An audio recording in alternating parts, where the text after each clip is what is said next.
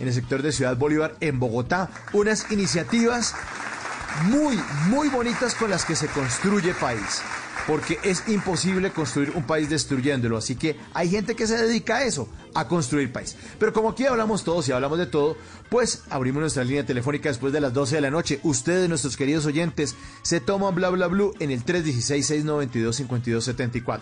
Vamos a tener una gran noche de grandes conversaciones, un super programa y como tú, querido oyente, como tú no hay dos, se ilumina el escenario número uno de bla bla blue para darle la bienvenida al señor Fuxi.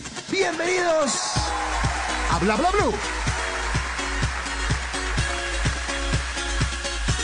Y yo te quiero a ti, solo a ti, como nadie más te quiere. No sabes lo que siento cuando te hago sonreír. Tú eres para mí, yo para ti, el destino me lo ha dicho. Y la luna está de testigo que esta letra para ti. Como yo y como yo, nadie te quiera. Y solo yo y solo yo, cambiaría todo por ti. Es que como tú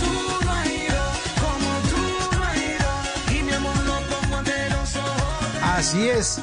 Buxi, como tú no hay dos, bienvenido, buenas noches, bienvenido a Bla Bla Hey, Blue. Muy buena noche, muy, muy, muy buena noche. Un saludo a toda la gente que está escuchando Bla Bla Blue aquí en Blue Radio. Ya tú sabes, Buxi de San Andrés. Con mucho cariño para toda la gente y bueno, feliz de estar compartiendo con ustedes. ¿Cómo vamos? Bien, hermano, ¿usted en qué lugar de Colombia se encuentra en este momento? Bueno, yo me encuentro en Bogotá. En Bogotá, en Bogotá. Bueno, me En toca Bogotá. preguntarle por su familia, Buxi. ¿Qué, ¿Qué ha pasado? ¿Qué le han dicho desde San Andrés? Bueno, la familia, gracias a Dios, está bien, pero pues la situación del archipiélago no es la mejor. Providencia está muy golpeado por el... Ambas, o sea, las de las tres islas, em, Providencia y Santa Catalina están muy mal. Em, de hecho, casi todos los artistas, todas las celebridades, todas las personas de la isla, estamos en diferentes campañas porque hay diferentes fundaciones haciendo miles de cosas, estamos tratando de contactar al presidente. Eh, y entonces la situación en las islas es un poco compleja, pero gracias a Dios mi familia está muy bien. Ay, qué bueno, Buxi, nos, nos alegra mucho, pero no, no es la misma suerte la que están corriendo otros colombianos, otros compatriotas No. nuestros allá en San Andrés y en Providencia, sobre todo. El presidente Duque informó que el 98% de la infraestructura de Providencia está deteriorada, así que vamos a construirla eh, y a poner de verdad eh, lo que necesitan, lo que necesitan las islas y además lo que necesitan desde hace muchos años, ¿no, Uxi? Porque San Andrés y sobre todo ese sector es muy lindo en el tema de naturaleza y eso, porque es una belleza, eh, la naturaleza, el mar, la playa, pero falta mucha, mucha colaboración desde el gobierno central. Siempre ha pasado, no es de este, sino de todos los gobiernos. Hemos descuidado nuestra isla y cuando ya sale Nicaragua a hacer líos y a quitársela a uno, entonces ahí sí es nuestra, ¿no? Ahí sí es nuestra, ¿no, Buxi? Eso es bueno que lo digas tú, porque a uno no le creen. Ah, bueno. Entonces, sí. la verdad es que... Bueno, pero yo pienso que la situación de, del gobierno es un problema en general, sí. no solamente de. Colombia, sino parece como en todo el país. No es que hayamos tenido pues, Sí. los mejores gobernantes, ni, ni a nivel de corrupción estemos bien, o sea, nos falta mucho por, por progresar, pero a mí casi no me gusta hablar de política, la verdad. Sí, harto, harto. Hablemos de música más Sí, bien. sí. Usted... Hablemos de eh, música. Hablemos de música. Usted está lanzando hoy Cierra tus ojos. Bueno, como tú no hay dos, éxito rotundo. Esto nos, nos hemos parado en todas las sillas, en todas las mesas de las discotecas a bailar esta canción, como tú no hay dos. Pero hoy hablemos de Cierra tus ojos. Lo nuevo de Buxi, aquí está Cierra tus ojos.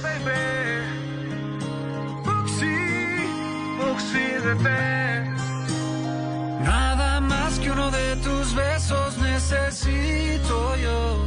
Nadie más que tú me hace tan feliz. Desde que llegaste mi pasado lo he dejado atrás. Por ti yo descubrí un nuevo despertar. Cierra tus ojos, susurrame al oído.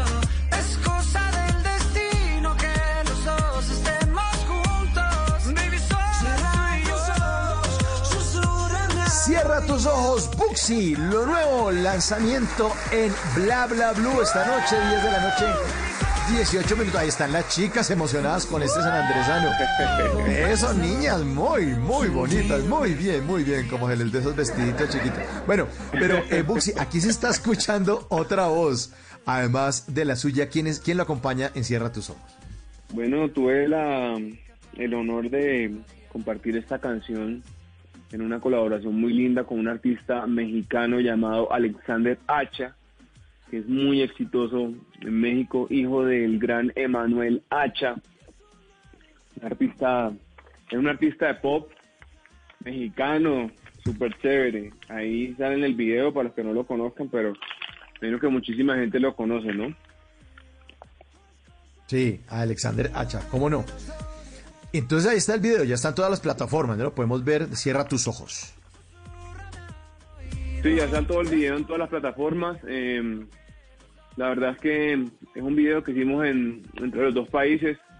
Debido pues, a la situación, lo estamos empezamos a rodar a finales casi que de que hubieran las aperturas pues de aeropuertos y toda esta cuestión.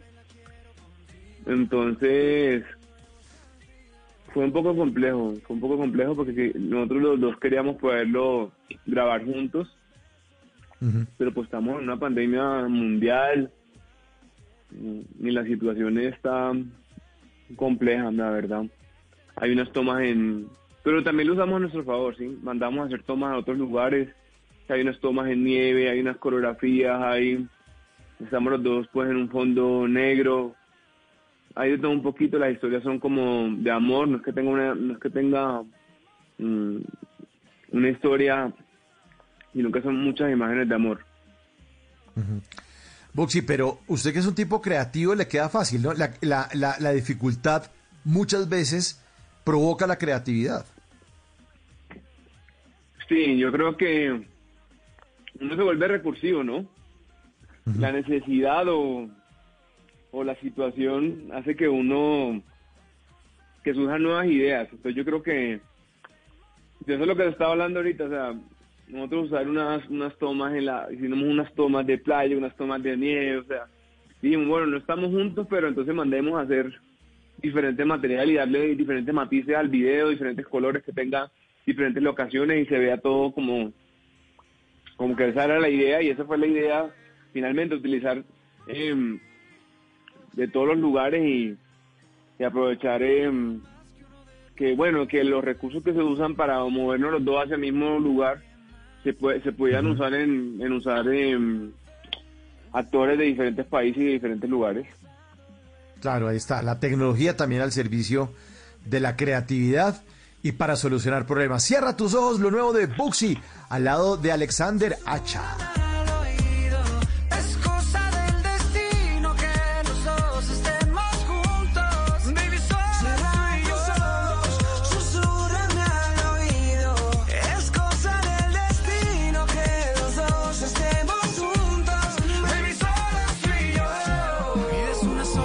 Hablando de creatividad, usted tiene creatividad por todas partes, Buxi. Empezando por su nombre. Su nombre, eh, pues, artístico es Buxi. Pero ¿por qué se llama usted Buxi? ¿De dónde viene esa palabra tan pegajosa? Buxi, es sencillo, fácil, doble X. Y latina, Buxi. Bueno, tiene un significado y tiene una historia. Yo me encontraba en el colegio, em, pues terminando bachillerato. Y mi apellido, mi nombre es Jacob y mi apellido es Bush. Entonces yo cogí B U del Bush y XX y del siglo XXI, porque dije, mi abuelo fue muy muy conocido en la isla, entonces yo dije, y mi papá también era, es cantante reggae, entonces yo dije, bueno, de ahora, el siglo XXI, tengo que ser yo el que siga con ese legado tan lindo de la, de la familia. Entonces me puse Buxi, B-U de Bush y XX en realidad es del siglo XXI, es 21. Y yo arranqué como DJ poniendo música en el colegio y en los jeans y llevaba, en esa época no había portátil, sino que tocaba llevar todo el computador para allá, mi mamá me alcahueteaba todas esas cosas y gracias a Dios siempre conté con el apoyo de mis padres y, y después Buxi se volvió un nombre conocido, gracias a Dios. Sí, muy conocido, muy conocido en todo el país y fuera, fuera de Colombia también. Buxi, pero usted también le quedó un poco más fácil, por así decirlo, porque el talento y este tema de la música y el tema de estar pegado al instrumento, al arte, mm, eso también viene de familia. Hablemos un poco de eso, de su papá. Bueno, mi papá es cantante de reggae. Él perteneció a la agrupación Los Rebels, que fue como la primera agrupación de reggae en el país. Mi mamá es cantante de música folclórica, canta en la agrupación La Contundencia de, El Pacífico colombiano, canta también con Zully Murillo, que es una cantadora del Pacífico, cantautora. Y mi mamá tiene un coro, entonces yo desde muy niño estaba en el coro, Mm, estuve en clases de guitarra, toqué guitarra eh, por ahí unos, desde los 5 años hasta los 8 años, a los 8 años me metieron a la banda juvenil, que realmente me metieron muy chiquitico. Primero empecé a tocar trompeta, me salí, luego volví a los 10 años a tocar trombón. Estuve en varios de los festivales de Paipa, me gané mejor instrumentista con un solo que hice en trombón. Eh, ¿Qué más? Pero todo esto, Buxi... Cuando estaba en el colegio, toqué eh, esto el colegio... estuve en batuta. ¿Ah? Buxi, esto, esto que me cuenta el colegio, ¿todo ocurrió en San Andrés o, se, o ya se han movido para algún lado? No, no, yo todo en San Andrés. Yo todo en San Andrés. acá después del colegio, acá a Bogotá. Ah, ok. Ahí fue que ya empecé eh, otra parte pues de, de mi carrera. Bueno, empecé mi carrera en realidad como a darme a conocer, Tuve la oportunidad de estar en el Factor X como productor de Farina. Luego estuve en un ah, programa que se llama Se Busca Intérprete. Em, luego produje como los siete primeros éxitos de, de J Balvin. Eh, Hola, ¿qué tal? Me gustas tú, Sin Compromiso, Sin Compromiso Remix. Y luego ya me lancé como cantante. Ahí fue que hice la transición de productora cantante. El recorrido suyo es grande. Eh, esa canción de, la que usted está, sí, está, pero, pero eso que usted me estaba hablando interesante de lo de su mamá, que es cantante de folclore eh, en un grupo chocuano, eh, ¿es ascendencia chocuana la de su mamá o todos son isleños? No, mitad, mitad y mitad. Mi mamá, toda la familia de mi mamá es de Quibdó, Chocó, y la familia de mi papá es de San Andrés Isla. ¿Y en qué momento su mamá y su papá se conocieron? O sea, ¿cómo va de Quibdó a San Andrés? ¿Cómo fue ese cruce de los Bush? eh, se conocieron acá en Bogotá cuando ambos estaban estudiando, la verdad. Fue un amor a primera vista. Estaban estudiando música en Bogotá y se conocieron. No, mira que mi mamá es contaduría y comercio y mi papá hizo filosofía y derecho porque no sé, como que no los dejaron, no los dejaron meterse 100% a, a la parte musical o Ah, claro. Y a mí sí ya me tocó el apoyo 100%. Claro, porque seguramente eso de, la, música nunca ha sido tan mucho, mucha gente casi no le gusta que los hijos se metan a eso, la verdad. Está estigmatizado. que apenas, ¿ah? Ah, no, no, sus abuelos me imagino molestando ahí, ¿cómo va a poner a estudiar música? No, no, no, estudié una carrera seria. Entonces les, tocó a ellos como que fingir que se, iban a dedicar a otra cosa, pero realmente los, los estaba seguramente uniendo la música. Yo estoy seguro que sí los unió la música y, y el amor también, y los dos son lindos, entonces eso hay una, una atracción y gracias a Dios tenemos una familia muy linda y pues yo veo que mi hogar es mágico, la isla es mágica y por eso yo pienso que, pues haciendo un ladito mi hogar a, un poquito mi, mi hogar a un lado, la isla de por sí tiene una magia en todos los sentidos y yo pienso que por eso salen tantos artistas de la isla. Incluyendo su hermano, ¿no, Buxi? También es músico. Mi hermano es músico, es gestor cultural, es chef y sobre todas las cosas es mi mentor. Ese era el que me cuidaba, que me llevaba a todos lados. Acá cuando vine a estudiar, él vino a instalarme, me cocinaba, me enseñó a hacerme desayuno, me enseñó a conquistar, todo, mejor dicho.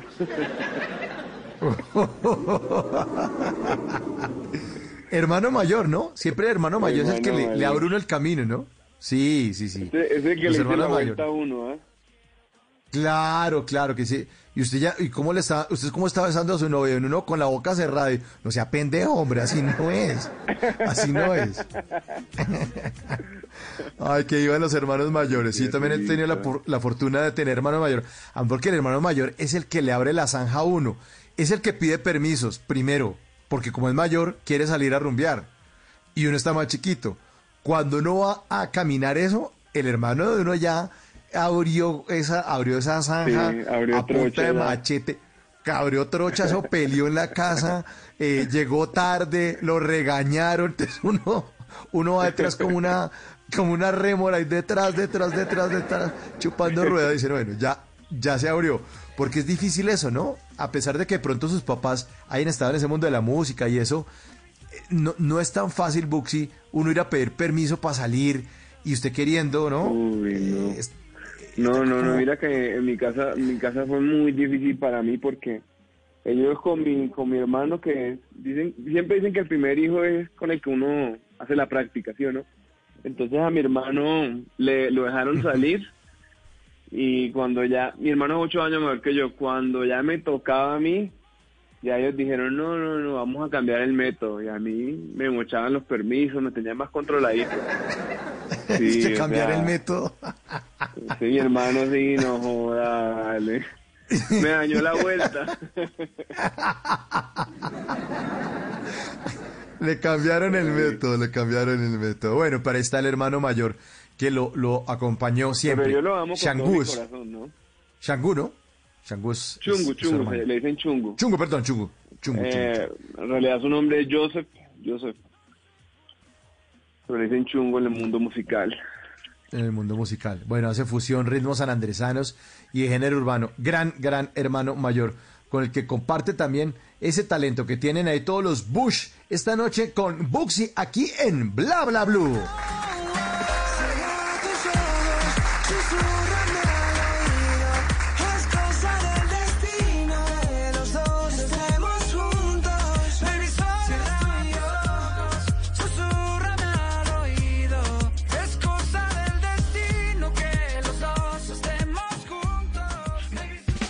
En Bla Bla Blue, venimos a robar. Muchísimas gracias, venimos a robar porque vinimos a robar. Tranquilo, Buxi, que es que no lo vamos a atracar, no nos va a preocupar porque...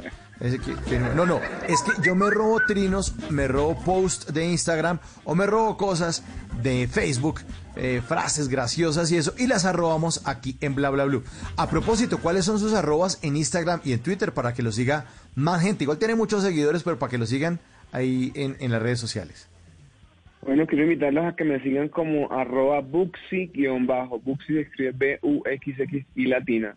Es el mismo en ambos. En ambos, en Instagram y en Twitter. En Twitter tiene nomás 79 mil seguidores, nomás, o sea, hay, perdonar a la poquitos seguidores. Y en Instagram tiene 144 mil seguidores, no más. Bueno, ahí está Buxi, si lo quieren seguir. Eh, vinimos a robar porque venimos a robar. Mm, arroba Jorge piso Smoke puso en su cuenta de Instagram una frase que lee lo siguiente la frase dice, en Colombia tenemos fama de dejar todo para lo último. Ah, pero la HP de corazón de Navidad esa sí la ponen desde octubre, ¿no? Así nos madrugamos para todo. Ahí sí, ahí sí. Arroba Don Jesus puso este diálogo entre una pareja de casados. Dice, amor, ¿en dónde están los niños? En inglés, Ay, hijo de madre vida. Where are the kids? Ay, vinimos a robar porque venimos a robar. Arroba Conifarc R eh, posteó una imagen eh, de Rafa, el amigo ese que es como el bobo, pues, el hijo de jefe Gorgori, que es el amigo ese de Barry de Lisa Simpson, ¿se acuerda de Rafa Buxi? Es el, el, Rafa, Rafa Gorgori, obvio. Rafa Gorgori, exactamente. El que, Entonces... la crayona por la nariz. y puso al pobre Rafa con el siguiente diálogo, Dice, este año me ha ido mal en todo, pero por suerte te tengo a ti. Y dice, de eso te quería hablar. No. Así es. Eso sí es dura, pobrecito, pobrecito. Y este último, arroba un típico tipito, puso en su cuenta de Twitter y dice, ¿qué es lo peor que se puede, que le puede pasar a un perdedor, no? ¿Qué es lo peor que le puede pasar a un perdedor? Y la respuesta es que su esposa se llame Victoria. Vinimos a robar porque venimos a robar. Bla bla blue. Conversaciones para gente despierta. No sabe cuántas noches le he pedido a Dios que te traiga otra vez. Ay, hombre, y no sé qué hacer. Sigo esperando tu respuesta y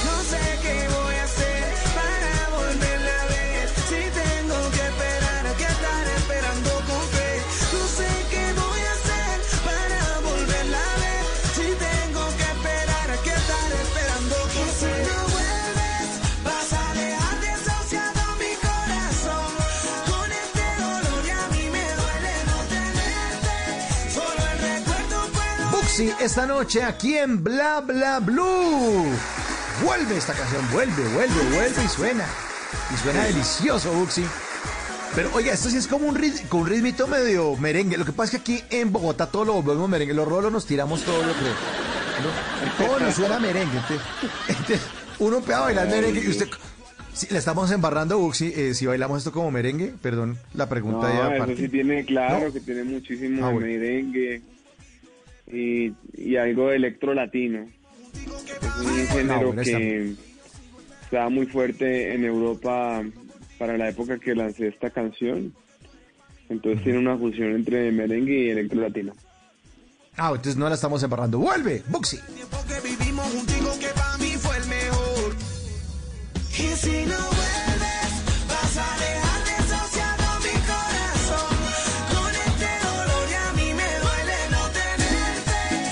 10 de la noche, 35 minutos. Estamos en vivo en Bla Bla esta noche con Buxi. ¿Y sabe quién vuelve Buxi? Vuelve un diseñador gráfico que queremos muchísimo aquí en Bla Bla que se llama Diego López. Pues después de lo que pasó con el huracán Iota por las islas de San Andrés y Providencia, lo que estábamos hablando hace un ratico, hay colombianos que quieren ayudar a otros colombianos. Y es el caso de Diego López, arroba López Gráfico en Twitter, eh, que quiere dibujar para ayudar. Diego, buenas noches, bienvenido a Bla Bla Blue. Cuéntele a Buxi cuál es su iniciativa. Buenas noches, buenas noches, Mauro. Qué bueno otra vez volver volver por acá. Hola, Uxi, ¿qué tal? Un, un gusto. Hola Diego, buenas Eh, noches, gusto mío. Eh, bueno, pues, ¿qué les cuento? Esto sale, esto sale como de repente hoy viendo la situación, pues la situación en la que están allá y tratando de motivar un poco como a la gente a, a que se anime a ayudar. Entonces, hago una dinámica y es que si hace una donación por mayor, eh, de- desde 35 mil pesos, me envían esos comprobantes al correo electrónico que tengo ahí pues en, en, la, en el, en el post de Instagram y de, y de Twitter y yo les envío una ilustración de ellos eh, de vuelta, pues una ilustración digital como, como agradecimiento por la donación o por la ayuda que hicieron. Eh, está, pues la idea es ayudar a la gente en Cartagena, a la gente en Chocó y a la gente en Providencia y, y San Andrés. Eh, es, es, es como el objetivo. Y amplió el objetivo, eh, López, porque usted quiso ayudar exclusivamente a Providencia. Entonces empezaron los perros rabiosos. Pero es que también hay gente en el Chocó. guau, guau, guau, guau, guau, guau". Y pe- entonces le tocó a usted ampliarlo porque ¿quién se aguanta la jauría en Twitter? ¿Ah? No, sí, es que eso para joder sí están todos, ¿no? Eh, pero, Sí. pero qué, pero, pero es que no sé, es un poco como que a mí, a mí me da pereza un poco esa lógica en general de, de, de no hacer y de no dejar hacer, ¿no? Que es como, Sí, sí, sí, sí. pues tranquilo, o sea, si, si, si no quiere apoyar, pues fresco, tranquilo, o sea, sí, no, Sí, o no, sea, no, yo yo- no le- no lo haga. yo no le estoy haciendo para hacerlo sentir mal, ¿sí? Es, es como, como, como con la música, como lo que usted decía ahorita del merengue, o sea, cada quien baila a su ritmo, cada quien, cada quien vuelve merengue lo que quiere, entonces es un poco como, como que a veces, como que a veces nos cuesta, un- nos cuesta un poquito de trabajo eso. Lógicamente han salido mil comentarios, me han dicho mil barrabasadas, o sea, cosas como que yo digo, no, ya ni les pongo cuidado. Eh, porque, no, no para bolas. ¿Para qué? Pero, pero sí va un poco como la idea también es que pues uno tiene que aprender a ayudar con lo que sabe hacer, ¿sí? eh, sí, sabemos que hay un montón de problemas, sabemos que hay un montón de dificultades de los gobiernos, de los políticos, de lo que sea, de los empresarios, de pero pues uno pues ayude con lo que uno sabe hacer, ¿sí? Y, trate de mejorar las cosas desde donde uno lo sabe hacer. Bux iba a decir algo, creo. No, yo le iba a decir a él que, eh, sinceramente, de fondo de mi corazón, pues expreso mi gratitud hacia él y no le prestes atención a las críticas. Tu iniciativa es tu iniciativa y lo que a ti te nace hacer, sea para ayudar en Providencia, San Andrés, en tu casa, a tus amigos o al que sea, mientras sea algo positivo, yo pienso que deberíamos apoyarlo. Pero hay que respetar también las posiciones de la gente y, para eso son las redes sociales también, para que la gente se exprese. Entonces, si la gente empieza a criticar, pues no le prestes atención y, si te molesta mucho, pues bórralo y ya.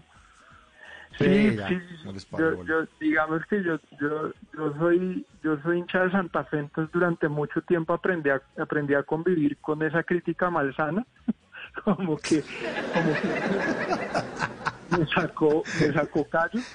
Eh, pero pero no es eso o sea como que a mí a mí de verdad lo que lo que me parece chistoso es como el cuento de de listo. Eh, por ejemplo, yo duré dos horas pidiendo un link de Chocó. Sí, o sea, como una organización que estuviera haciendo donaciones a Chocó y nadie decía nada.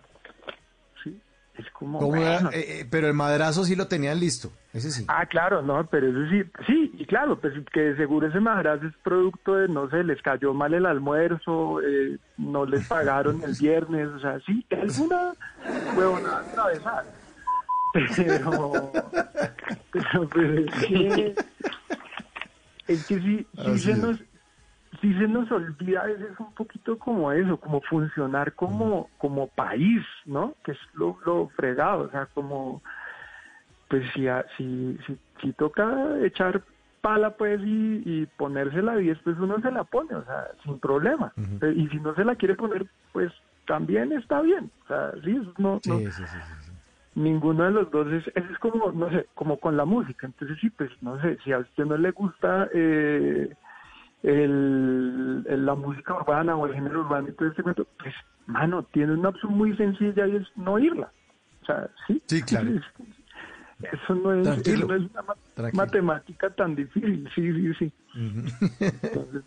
pero, bueno, eh, pues, a ver, Diego. Pero entonces recordemos a los oyentes de Bla Bla Blue ¿Cómo funciona esto de, su, su aporte para Chocó, para Cartagena, para San Andrés, San Andrés y Providencia y Santa Catalina? A ver, ¿qué es lo que tiene que hacer la gente entonces?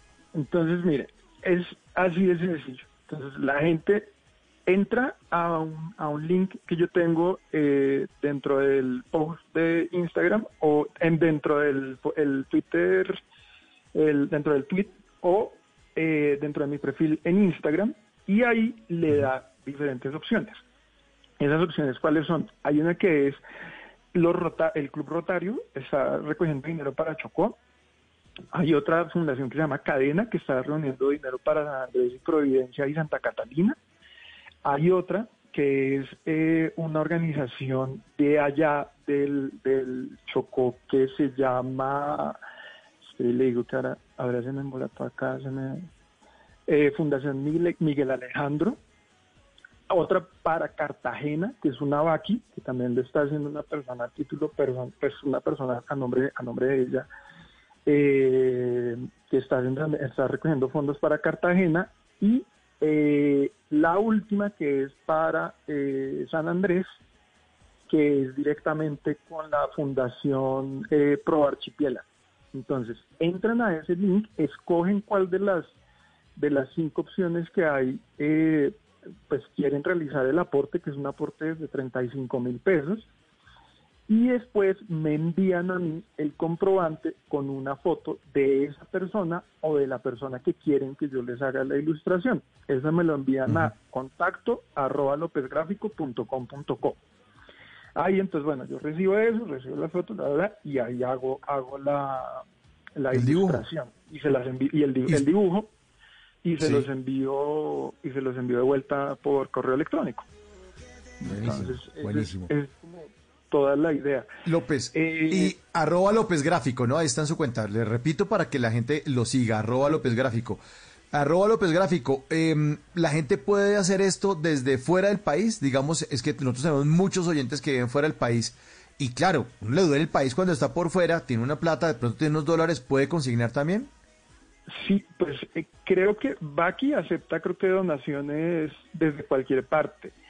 El, de, el de la Fundación Pro Archipiélago tiene uso para tarjetas American Express, tiene Visa, tiene Mastercard, tiene Nequi. Ah, tiene bueno, está bien. Entonces ese funciona. Sí. Y lo Bien, otro chévere. es que yo no manejo, o sea, yo por mi cuenta no pasa ni un centavo. O sea, esto se va directamente a las fundaciones. Sí, porque después, no sé, resultan diciendo que yo me fui para Panamá o alguna vaina, que, que quién sabe que, estrené Sí. el carro con la plata, o sea, no, eso se da directamente para, para ellos, ¿sí? Entonces, eh, eh, ellos verán. Y, y lo otro también es que, bueno, eh, me tomé el trabajo también de, de, de constatar cada una de las, de las fundaciones y de las iniciativas. Entonces, eh, hasta, hasta donde está, están todos, o sea, la plata va para, para un buen uso, ¿sí? Como para... Bueno, eso es lo importante. Y, y nada, pues eso, o sea, pues es que yo sí creo que, que eso es como, como vital para, pues para que nosotros también avancemos como país, ¿no? O sea, como... Ahí está, ahí está. Buena iniciativa entonces. Vamos entonces a dibujar para ayudar. Arroba López Gráfico. Síganlo en su cuenta ahí de Twitter, de Instagram. Arroba López Gráfico. Y ahí están todas las instrucciones.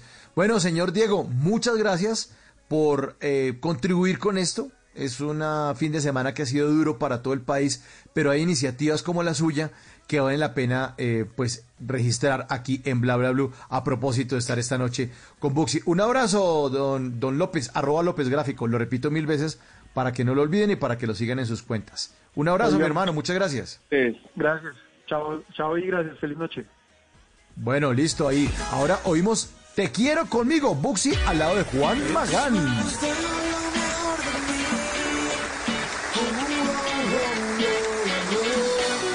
Toda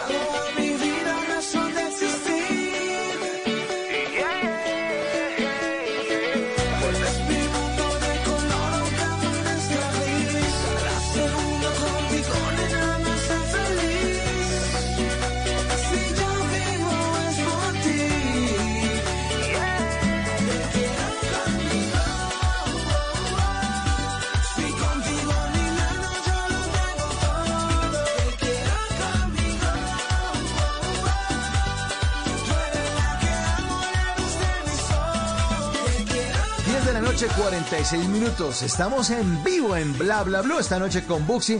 Oiga, buena la iniciativa de López, ¿no?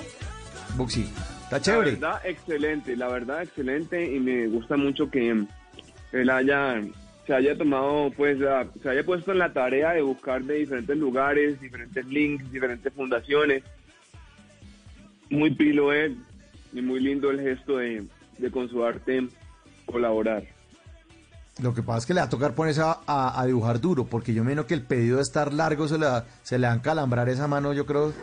De aquí hasta el puente de las velitas seguramente va a estar ahí. Pero bueno, así es que toca construir país. Bueno, y hablando de colaboraciones, esta es con Juan Magán. Usted también ha estado en muchos estudios con mucha, mucha gente muy importante. Estaba al lado de Adriana Botina, Chokip Town, eh, Zion y Lennox.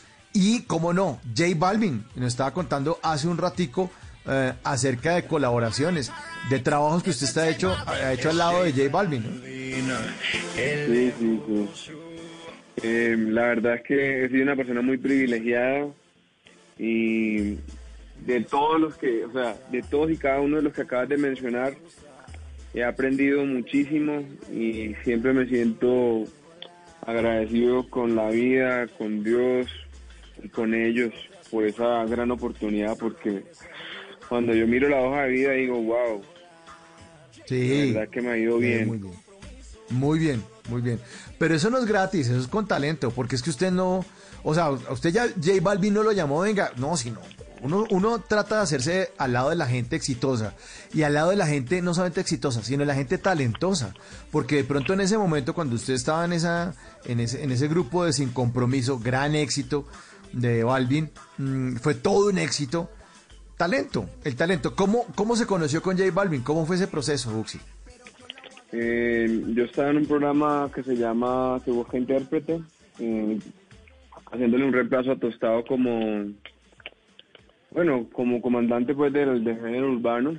Y Utah y Small me contactaron con él, me lo pasaron al teléfono, me quería conocer, entonces hablamos, me llevó a Medellín, me quedé allá en su casa, con él en el mismo cuarto, y después fuimos a grabar ahí nos volvimos amigos y empezamos a trabajar y surgió primero La Que Tal, luego el viaje a San Andrés, hicimos Sin Compromiso, que eso sí fue un mega éxito pues a nivel nacional e internacional.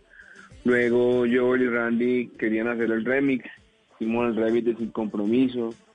Luego hicimos Me Gustas Tú, Mi Corazón, bueno, un poco de canciones. Y fue un proceso muy lindo, la verdad, porque eh, mira la magnitud artista y de ser humano que es J Balvin y no haber trabajado con él en sus inicios y sus verdaderos primeros éxitos y sí porque digamos que hoy en día él ya es demasiado grande entonces eh, tú haber hecho parte de la historia de un artista, del artista yo creo que de, la época nosotros será de lo más grande que hay o de lo más creo que está número cuatro en el mundo ahorita en Spotify o sea entonces, haber hecho, yo haber hecho parte, gracias a Dios, de, ese de ese proceso en sus inicios y sobre todo en la época en la que la gente no cree tanto en, los artistas, me parece algo muy lindo porque queda para la hoja de vida de uno. Y además en esa época, Buxi, en la que ¿Qué? ¿Qué? ¿Cómo es esa vaina? ¿Qué es lo que usted está tocando? ¿Qué es lo que está haciendo? O sea, y pregunta, pero, pero venga, pero pero, pero eh, eso fue en el 2001, ¿no? O sea, muchos años, casi, casi 20 años. Casi, creo que fue en el 2007, 2008. ah, ok, ok, Sí, 2007, 2008. Ah, sí, fue después. En esa época el reggaetón... Bueno, casi que ya creo que no había ni, ni, emisoras de reggaetón, casi no, no. reggaetón, eso había una cosa en contra del reggaetón horrible. sí, sí, sí, sí, sí éramos ahí abriendo puertas, éramos peladitos abriendo puertas, abriendo camino. No, eso fue, y fue muy lindo porque para la historia de la música colombiana, eh, pues urbana, eh, quedamos como las personas que abrimos las puertas para la nueva generación, entonces fue muy lindo. Qué maravilla. Y en ese momento usted no sabía que J Balvin iba a llegar tan lejos y dijo, hagámoslo sin compromiso.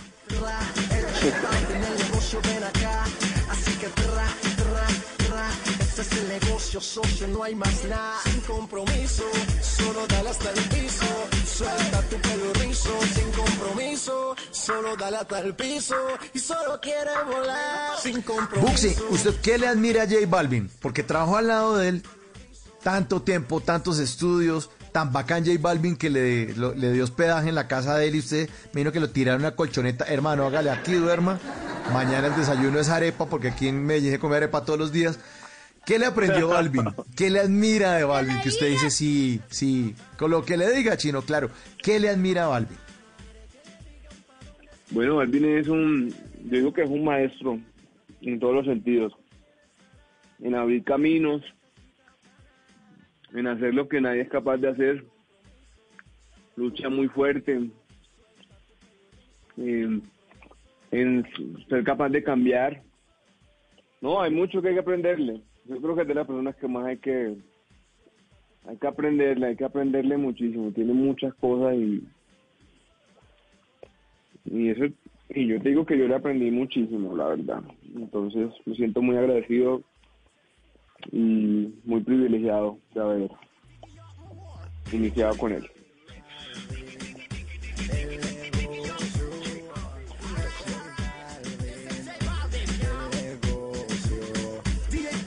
muchos artistas, mucha gente grande. Incluso usted también estuvo al lado de Nietzsche. Tuvo la oportunidad de estar al lado del maestro Jairo Varela. Hablemos un poco de eso, Buxi. Bueno, en la época en la que yo tocaba trombón, eh, mi mamá tenía una mi, mamá y mi tía Zully tienen una una amistad y un tío que se llama Américo muy cercana con él. De hecho, cuando él estuvo en la cárcel nosotros lo visitamos y nada, yo quería, como yo iba a, ser trombonista, eh, él me escuchó tocando trombón y, y cuando yo terminaba, pues iba a terminar ya la, la parte de la licenciatura en, música, eh, pues la idea era ingresar como trombonista, pero no sé qué me pasó y empecé a tirar más hacia el lado urbano y me dieron como más ganas de cantar, entonces eh, fue una oportunidad que, que perdí, o, o, no sé cómo decirlo, sí fue una oportunidad que yo no, yo no cogí ese camino finalmente, aunque tenía esas grandes puertas abiertas, esa agrupación tan maravillosa. Eh, sabes que uno de niño y joven eh, le gusta también hacerlo, le gusta también hacer como, o sea, uno muy cambiante. Uno de niño muy cambiante, un día tiene una idea y yo puse a mi mamá a hablar con ellos, me llevaron a conocerlo, mi tía, toda la familia, después yo dije, no, yo quiero hacer reggaetón, imagínate toda esa vaina. Pobrecita mi mamá. ya me, había, ya me había hecho toda la vuelta y salgo yo por una de las mías, imagínate. No, no, Pero bueno, menos mal que los papás sí le tienen paciencia a uno, porque... Sí, no, y ahora que claro, yo soy papá, ya, ya, ya entiendo la vuelta cómo va. Uno dice, no, yo antes decía, no, mi mamá, mi mamá molesta mucho. Ahora yo digo, uy, no, pobrecita mi mamá conmigo. Le tocó muy duro. Buxi, y hablemos entonces de su hijo. Hablemos de la descendencia. Bueno, mi niño, mi niño es, eh, yo creo que, uy, un regalo de Dios, pero maravilloso y me siento muy enamorado de mi hijo, me siento muy enamorado de mi familia, eh, aprendo, uno aprende miles de cosas con los hijos y le toca a uno reeducarse y sobre todas las cosas uno aprende em, que uno debe mejorar para, para dar un buen ejemplo, ¿sí? Esa, uno lo educa a él, uno se reeduca por lo que le enseñan a él y uno se reeduca a sí mismo para enseñarle a él a través del ejemplo, entonces es de los mejores regalos de la vida porque te hace evolucionar, te hace feliz y nada, y te llena de amor todos los días. Qué maravilla, qué maravilla, Emanuel. Sí. Usted no, chino, usted no cuesta dormir. No, no, hombre, que péguelo ni que nada. Emanuel, Emanuel, el hijo de Buxi, al que le dedicó mi bendición. Mi bendición, mi bendición. Sí, señor. Ay, qué maravilla, Emanuel. Bueno, ¿y piensa seguir ahí eh, conformando la banda o no? ¿O nos quedamos por ahora en Emanuel? ¿O, estamos buscando por ahí un trompetista, un, percusionista? No, no, no, yo no estoy buscando más hijos en este momento. Yo pensaría que, que tengo, tengo varios proyectos a nivel personal.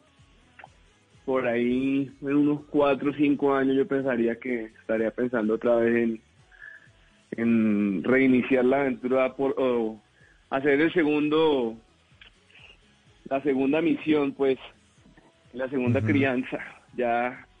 Pero yo en ese momento no me gusta ser papá pero no quiero no quiero otro hijo en este momento no no me parece el momento. Yo pienso que uno tiene que planear eh, sí señor. eh, planear su vida organizarla para cada uno de ellos porque si lo tienes es para poderle dedicar el tiempo, hacer las cosas bien, o sea, un hijo no es para... Mucha gente tiene hijos porque no, qué lindo, qué chévere tener hijos y después no, tienen cómo pasar tiempo con él, no tienen cómo prestarle atención, o sea, no, un hijo se merece lo mejor del mundo, entonces toca prepararse lo mejor para tenerlo, la verdad. Ese es mi consejo. Si no, no lo tenga, que es decisión de uno. Los hijos no llegan porque sí, los hijos llegan por las decisiones que tomamos. Eso, eso es cierto, eso es cierto. Y entonces, ¿cuáles son esos planes, Buxi, que de pronto lo tienen ahí como en el stand-by del, del otro hijo? ¿Qué tiene planeado en estos este, años?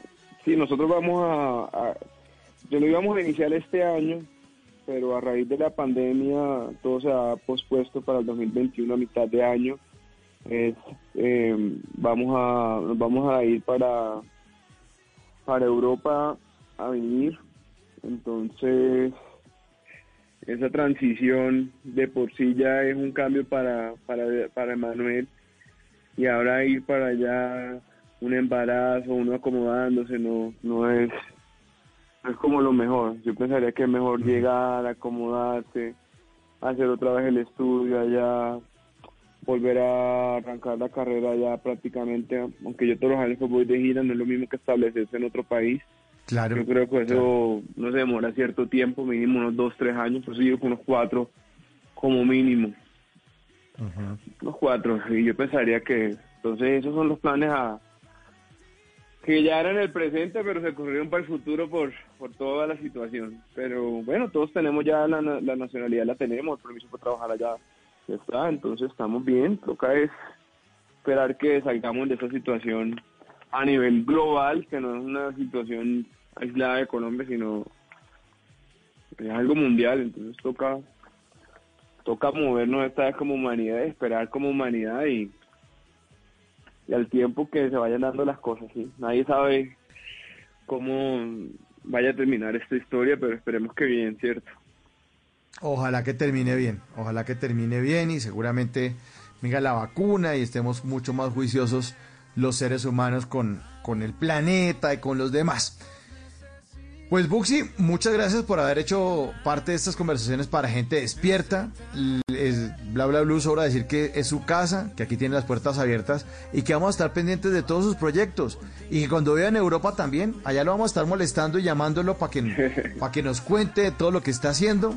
Lo vamos a hacer eh, Europa que tiene siete horas de diferencia, entonces a esta hora, imagínense uno ya allá en la casa.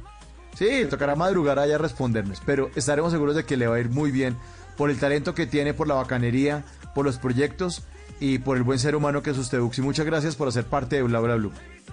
Hermano, mil gracias a ti por tu tiempo, por abrir las puertas, por recibirme. Y a toda la gente que nos está escuchando, también les mando un saludo muy grande, les agradezco por su disposición, muchas bendiciones. Y nada, un abrazo muy grande y a, apoyar todas estas lindas causas de la artista Diego López también. Así es, así es. Y apoyar también Cierra tus ojos, Buxi y Alexander Hacha en Bla Bla Blue.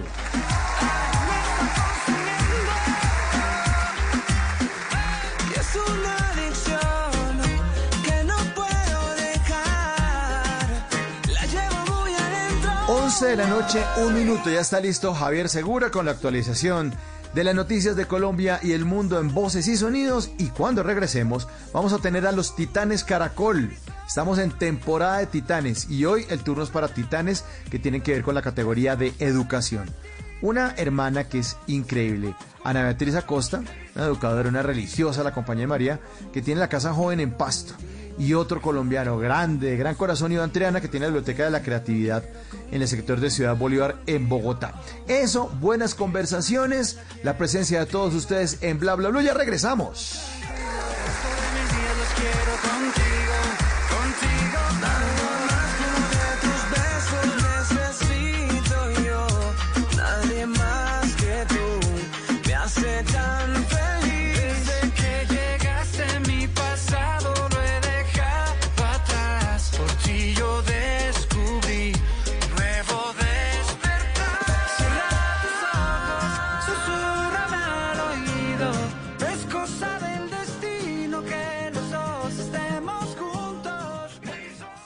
En las noches la única que no se cansa es la lengua. Por eso, de lunes a jueves a las 10 de la noche empieza Bla Bla Blue con invitados de lujo. Le saluda la chilindrina. Soy Bonnie Cepeda. Se habla Michelle Brown. Yo soy Liz Pereira. Checo Acosta, el príncipe del carnaval. Soy Claudia Bamón. Los saludo Alfredo de la Fe. Yo soy María. Con buena música, con historias que merecen ser contadas, con expertos en esos temas que desde nuestra casa tanto nos inquietan y con las llamadas de los oyentes que quieran hacer parte de este espacio de conversaciones para gente despierta. Bla bla blue. De 10 de la noche a 1 de la mañana. Bla bla blue. Porque ahora te escuchamos en la radio. Blue Radio. Ha llegado el momento. Radio Eliminatoria. Presenta este martes 17 de noviembre, desde las 2 de la tarde, Ecuador-Colombia. Colombia, Radio, la nueva alternativa. Voces y sonidos de Colombia y el mundo en Blue Radio y bluradio.com, porque la verdad es de todos. Ya son las 11 de la noche y tres minutos. Soy Javier Segura y se hace una actualización de las noticias más importantes de Colombia y el mundo en Blue Radio. El humorista antioqueño David Alberto García Henao, conocido como Jeringa, está pidiendo la colaboración de los habitantes de Medellín para dar con la captura de los asesinos de su hermano José Nicolás García Henao, de 50 años. La Policía Nacional está ofreciendo una recompensa eh, a quien dé alguna información importante para el paradero de los eh, delincuentes se pueden comunicar con homicidios de la SIGIN al 304 628 9347. La placa del carro es F de foca, B de vaca, Y de yuca 989. Por favor, le pido a toda la ciudadanía de Medellín que me ayuden, que me ayuden porque, porque no, esto no puede quedar así terrible, terrible, terrible. 11 de la noche y cuatro minutos, dos personas fallecidas y cuatro más heridas en diferentes accidentes de tránsito. Es el balance del plan retorno en el Valle del Cauca. Víctor Tavares. La mayoría de los accidentes de tránsito han ocurrido en la recta entre Cali y Palmira. El reporte hasta el momento es de 14 siniestros en diferentes vías del Valle del Cauca. Sin embargo, hay una disminución en comparación con el año anterior. De acuerdo con el coronel Hernán Carvajal, jefe de la seccional de tránsito y transporte en el Valle del Cauca, son cerca de 800 los uniformados que hacen presencia en las carreteras de la región. Al momento llevamos 14 siniestros viales con cuatro lesionados y dos muertes en accidente de tránsito. Esto significa una reducción del 33% frente a los registros presentados en el puente inmediatamente del año anterior. Las autoridades han priorizado su presencia y control en los accesos a la capital del Valle por Palmira y la vía al mar. 11 de la noche y 5 minutos en situaciones que los familiares piden se investigue. Murió en Lima, en Perú, Darío Piso, un colombiano que era miembro de la policía de ese país, organismo que le prestaba sus servicios. El fallecimiento ocurre mientras en Perú se debate en medio de protestas por la crisis política desatada tras la destitución del presidente Martín Vizcarra. Jairo Figueroa. El uniformado quien llevaba 10 años en la policía peruana era hermano del concejal de Mocoa Ángel Piso, quien manifestó que perdió la vida en desarrollo de sus labores de vigilancia en los desórdenes registrados en Lima. Pues pertenecía a un escuadrón de movilidad, de trabajo forzado en, el sentido de las protestas y de estar en, en el campo de la vigilancia en plena ciudad y combatiendo la delincuencia en ese sector. Esperando las determinaciones que, que el gobierno de, del Perú determine para traer los restos fúnebres de mi hermano o la cremación o llegar con él correspondientemente. Los familiares del uniformado esperan realizar las honras fúnebres en Tibanahuila, de donde era oriundo, una vez sus restos sean repatriados. 11 de la noche y 6 minutos falleció por COVID-19 la pareja de esposos de origen libanés que era reconocido por ser comerciantes en Santa Marta. Desde Radio Magdalena informa William Fierro. La muerte de los esposos Ibrahim, reconocidos comerciantes de la ciudad de Santa Marta, ha causado una gran consternación en la sociedad samaria. Según información suministrada por familiares y amigos cercanos a la pareja de esposos de origen libanés, Abraham Ibrahim y Oda Yamit Ibrahim fallecieron a consecuencia de las afecciones ocasionadas por el COVID-19. El deceso de la pareja de esposos Ibrahim se produjo en horas de la tarde y noche de ayer en una clínica privada de esta capital, donde también fueron recluidas sus hijas, unas gemelas, quienes se encuentran con pronóstico reservado, al parecer con afecciones de COVID-19. 11 de la noche y 7 minutos, 45 especialistas del Cuerpo de Bomberos de Bogotá se alistan para volar hacia Cartagena y de ahí probablemente hasta San Andrés. Diego Moreno Bedoya es director de Bomberos de Bogotá y explica la misión. Por esta razón, entonces nuestros equipos son activados más de 45 personas, entre bomberos, bomberas especialistas en este tema, eh, ingenieros eh, y también eh, comunicadores. Estamos en alistamiento y disposición para partir hacia la ciudad de Cartagena o según disponga la Unidad Nacional de Gestión del Riesgo o la Dirección Nacional de Bomberos de Colombia. 11 de la noche y 8 minutos. La ampliación de esas y otras noticias en blurradio.com y en Twitter en arroba blurradioco. Sigan en sintonía con bla bla blue. Conversaciones para gente experta. El mundo nos está dando una oportunidad para transformarnos, evolucionar la forma de trabajar, de compartir y hasta de celebrar. Con valentía enfrentaremos la realidad de una forma diferente, porque transformarse es la nueva alternativa. Blue Radio. Llega la voz de la verdad para desmentir noticias falsas. Pregunta para Vera. ¿Es cierto que las aerolíneas deben dejar un asiento vacío entre los pasajeros para cumplir con el distanciamiento social que recomiendan las autoridades, según lo afirma una publicación que comenzó a circular por Facebook, acompañada de una foto crítica del interior de un avión y que ha sido ampliamente compartida? Es falso y genera desinformación. Según la normatividad y protocolos colombianos, los aviones presurizados, que se encuentren dotados con filtros de aire especiales, que garanticen la recirculación total del aire en intervalos de 5 a 7 minutos, no requieren distanciamiento entre los pasajeros. Lo que sí es obligatorio, es el uso constante del tapabocas al interior de la aeronave. Escucha la radio y conéctate con la verdad. Una iniciativa de Blue Radio en unión con las emisoras que están conectadas con la verdad. Juega mi selección Colombia.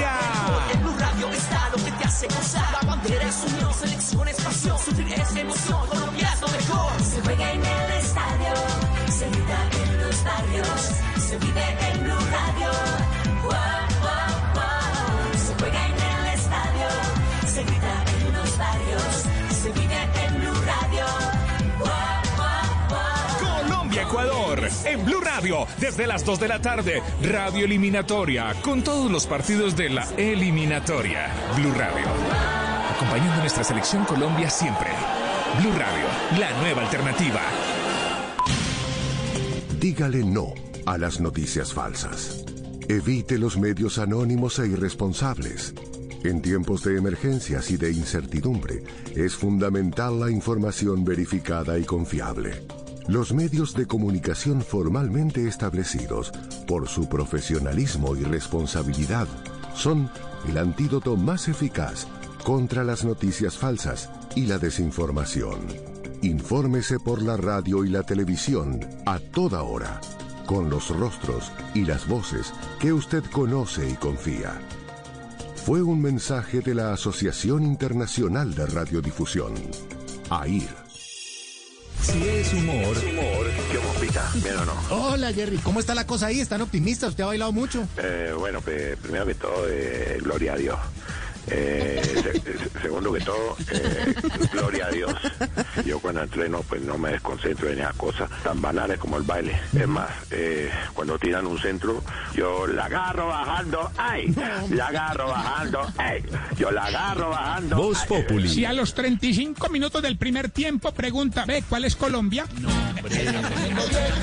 Voz Populi. Pensando en políticos colombianos, yo creo que no hay nadie más perdido en este momento que nuestro Pachito Santos, el embajador, pero el de Voz Populi, por supuesto. ¿Y ahora qué hago? ¿Qué camino tomo? ¿Hacia dónde me dirijo? Recuerde que yo soy el güey, no Uribe. ¿Pero qué me recomienda? Que renuncie. Ah, oiga, este aparato está fallando demasiado. El que está fallando es usted. De lunes a viernes desde las 4 de la tarde. Si es humor, está en Blue Radio, la nueva alternativa. En las noches, la única que no se cansa es la lengua. Por eso, de lunes a jueves a las 10 de la noche empieza Bla Bla Blue, con invitados de lujo. Yo soy Lorna Cepeda. Yo soy Diego Verdaguer. Les habla Consuelo Les habla el chef Jorge Raúl. Hola, soy Carolina Cuervo. Dicen la reina de la música popular. Yo soy Adriana Lucía. Yo soy Tato de Evia. Blue, vamos a echar entonces el pote y el Con buena música, con historias que merecen ser contadas, con expertos en esos temas que desde nuestra casa tanto nos inquietan y con las llamadas de los oyentes que quieran hacer parte de este espacio de conversaciones para gente despierta. Bla bla blue. De 10 de la noche a 1 de la mañana. Bla bla blue. Porque ahora te escuchamos en la radio.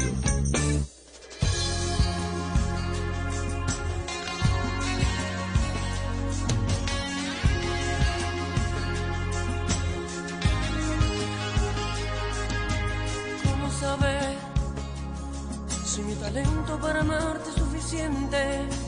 ¿Cómo saber si no me das una señal para quererte?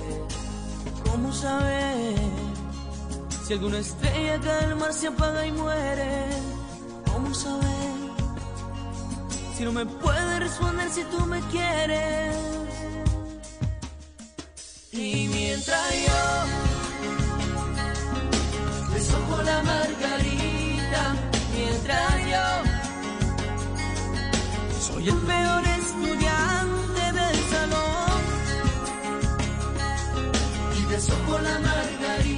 ¿Qué tal esa tusa? El peor estudiante del salón. René y Reni de Sojo a la Margarita. Bienvenidos a la segunda hora de Bla Bla Blue.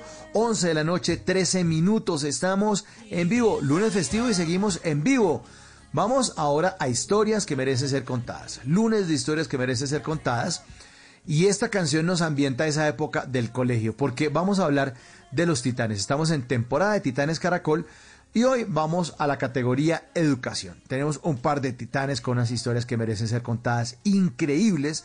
La primera es una hermana, Ana Beatriz Acosta, es una educadora religiosa de la Compañía de María que por más de 25 años viene sirviendo a la Casa Joven en Pasto. Y más adelante estaremos con Iván Triana, creador de la Biblioteca de Creatividad en el sector de Ciudad Bolívar en Bogotá. Bienvenidos, esto es Bla Bla Blue. No son noches, García Márquez y niños de soledad? ¿Cómo aguantar si con un mes de estar sin ti yo estoy muy mal? Y mientras yo beso con la margarita, mientras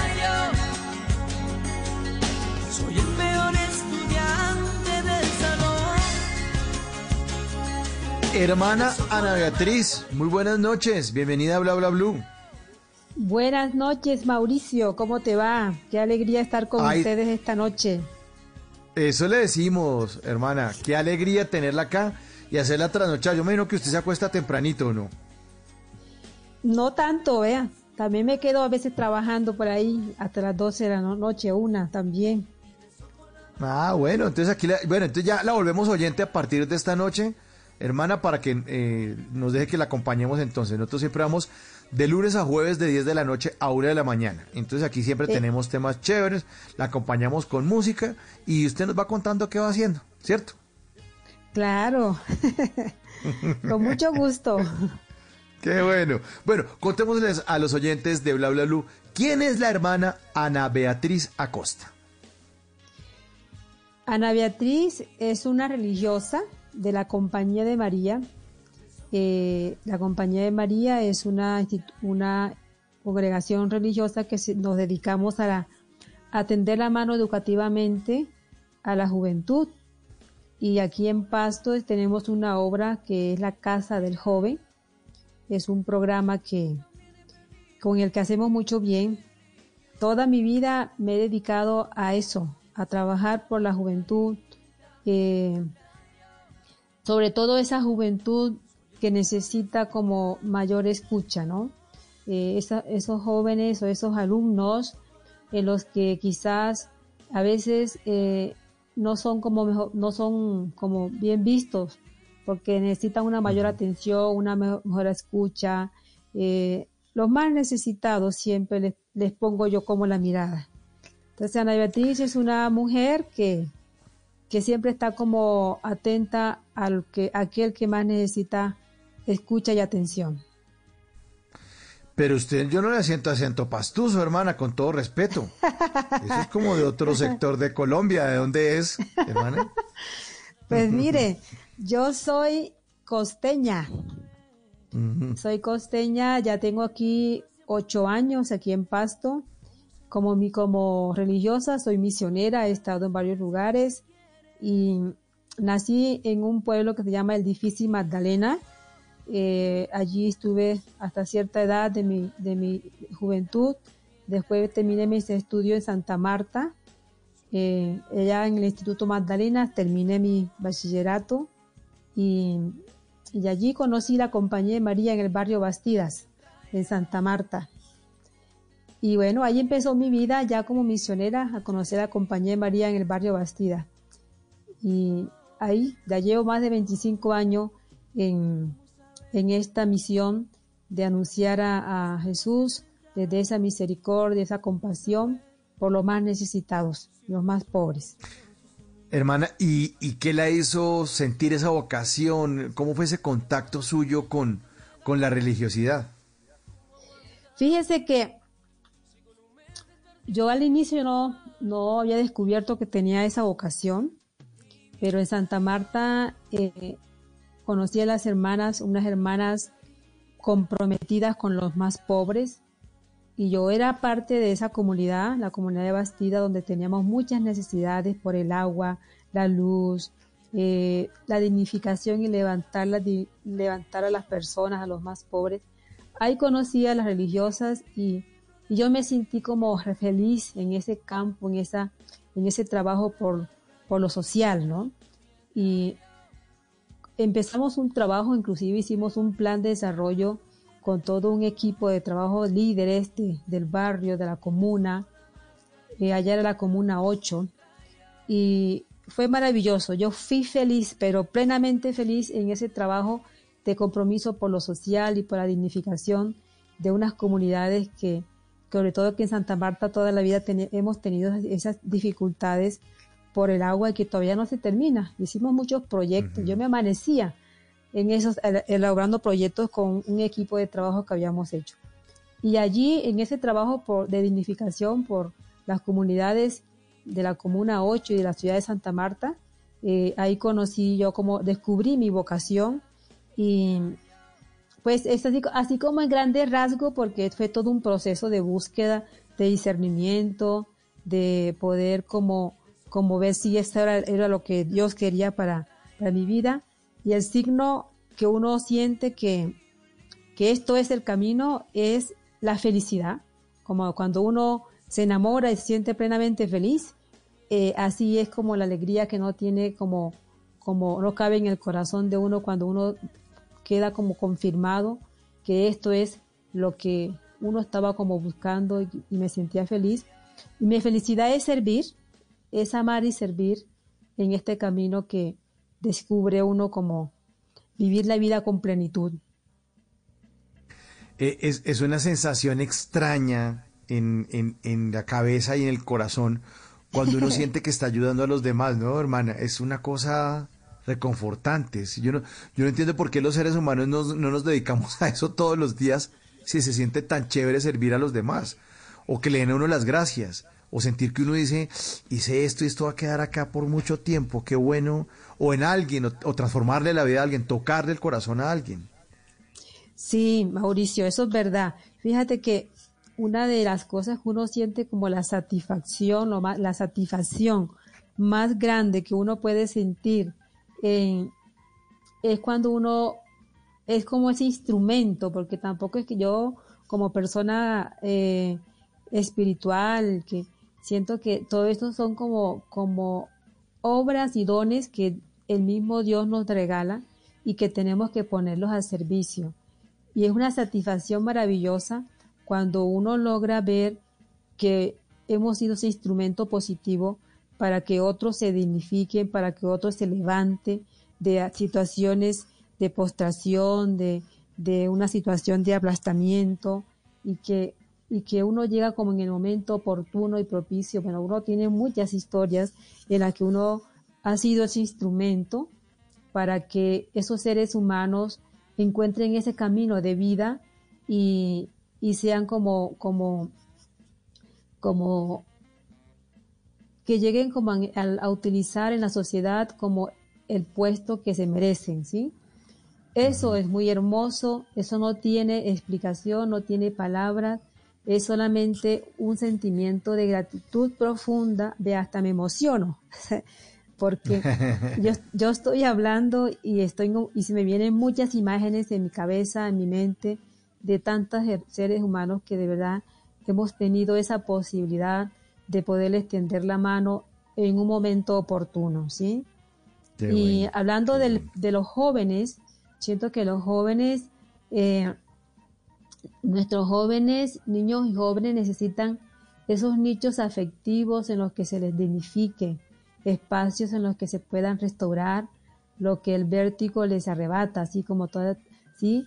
Que, que podamos de verdad eh, ser, tener unos espacios donde ellos puedan, puedan como dignificarse, puedan ellos ser esos seres humanos que a veces no le hemos dado la oportunidad para que ellos sean ellos mismos.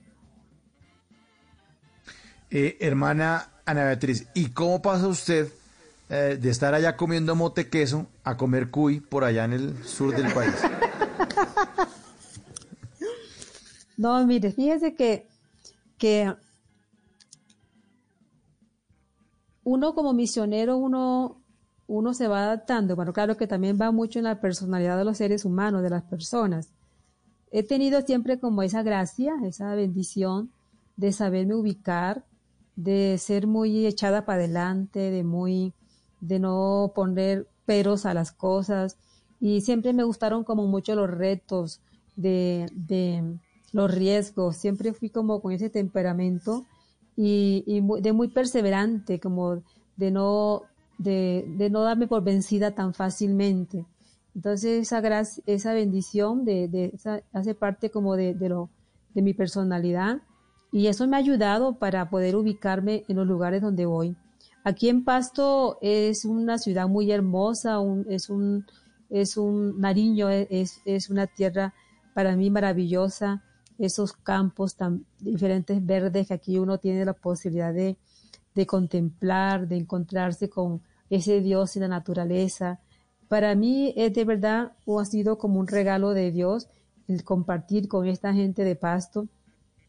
Y también una, una gran oportunidad para, para conocer otra cultura y en la cual yo me he ubicado muy bien y a la cual he aprendido a querer y amar mucho profundamente porque no solamente de encontrarme con ot- otros seres humanos los que son, son mis hermanos, con los que eh, también veo que, que me aportan a mí grandemente en mi ser como persona y también ese interactuar, en ese compartir culturas, porque yo también aporto de, mi- de lo que soy como ser costeña y también recibo de la, de la cultura aquí nariñense que es muy rica y muy maravillosa.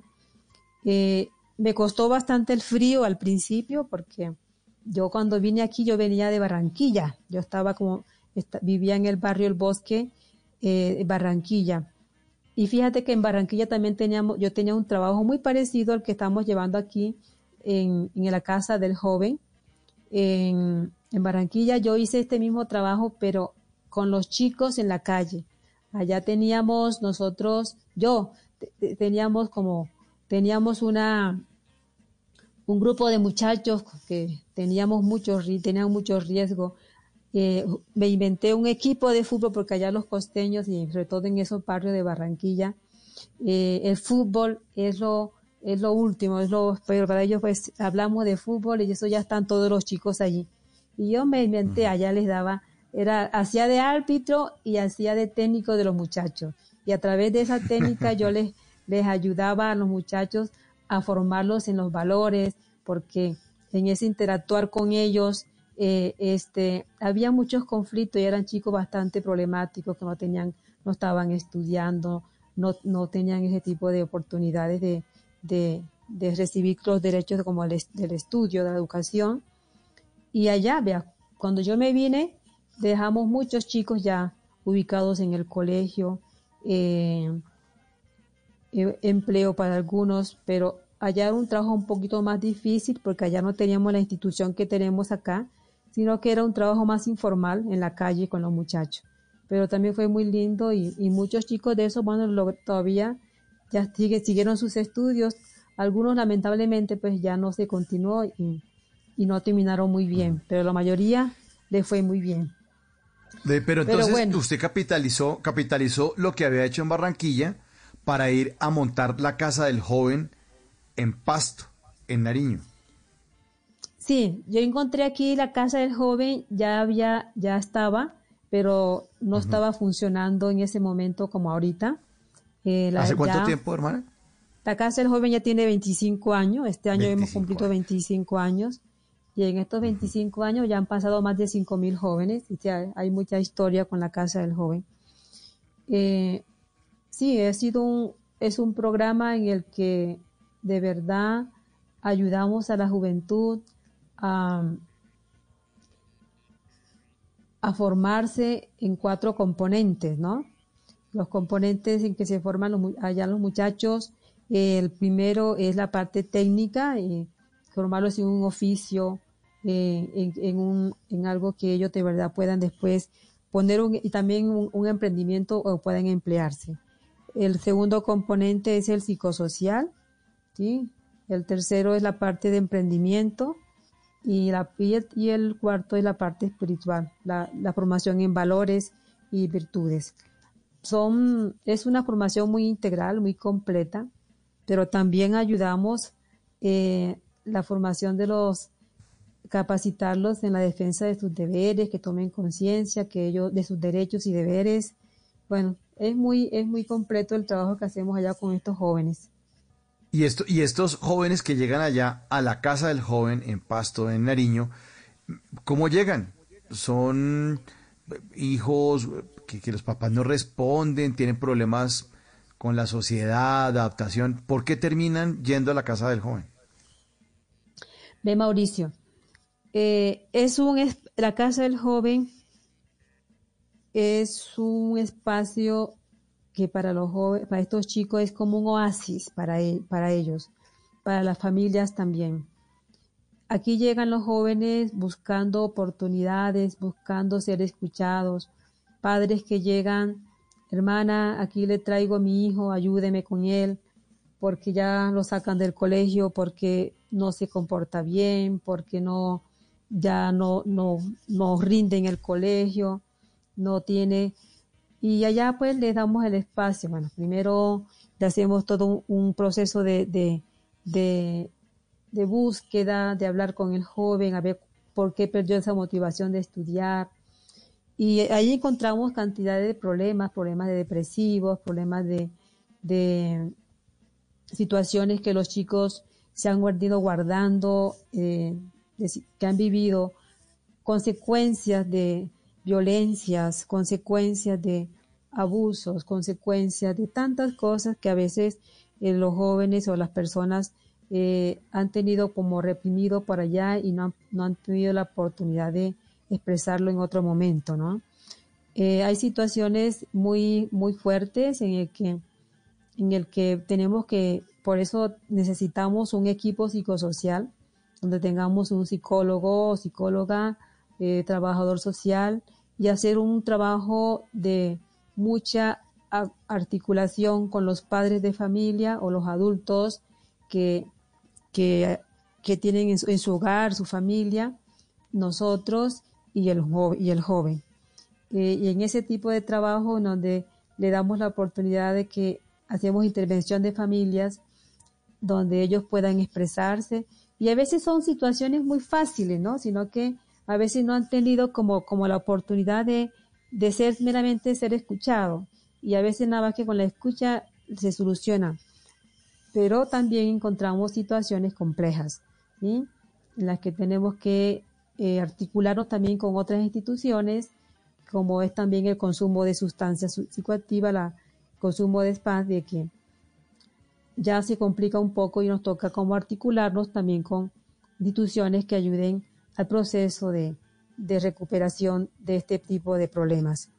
Eh, lo lindo de esto, lo que hablábamos hace un rato, es la transformación que se llega al final del proceso, después de un año, dos años de, de trabajo con estos muchachos, eh, verlos, ellos como se, como salen unos grandes seres humanos, eh, se- otras personas como llenos de virtudes, de valores que ellos mismos descubrieron en su ser, no porque no los tenían, sino que los fueron descubriendo. También la parte técnica que hablaba de de los- ellos descubren sus virtudes, sus valores, pero también la parte de, de sus habilidades artísticas. Allá tenemos seis talleres donde ellos eligen al iniciar el proceso, ellos se les da, se les da un paseo, bueno, cuáles son tus, tus habilidades, para qué te sientes que eres bueno, para qué te sientes que eres capaz, eh, much- unos tienen muy claro qué es, lo, es lo que les gusta, otros no tienen idea de qué, para qué son buenos.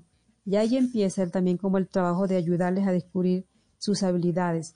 Entonces ellos eligen el taller de música, el taller de pintura, de artes gráficas, de artes manuales, diseño corte y confección, o taller de, tecnología, de, sistemas, y, y se ubican. Y a veces ellos se eligen y no, este no es el taller, no, no, no, vamos a otro taller, hasta que ya el chico logra ubicarse perfectamente donde es y seguimos el proceso, como ya lo mencioné anteriormente, de manera integral. Se ubican en su taller, lo acompañamos en la parte emocional, psi- psicológica, en la parte también espiritual. Y es increíble, Mauricio, lo que vemos de milagro, que vemos de, de posicionamiento, de, de, de cómo ellos van como levantándose. Es como una metamorfosis, ¿sí? De transformación de manera muy positiva en los jóvenes.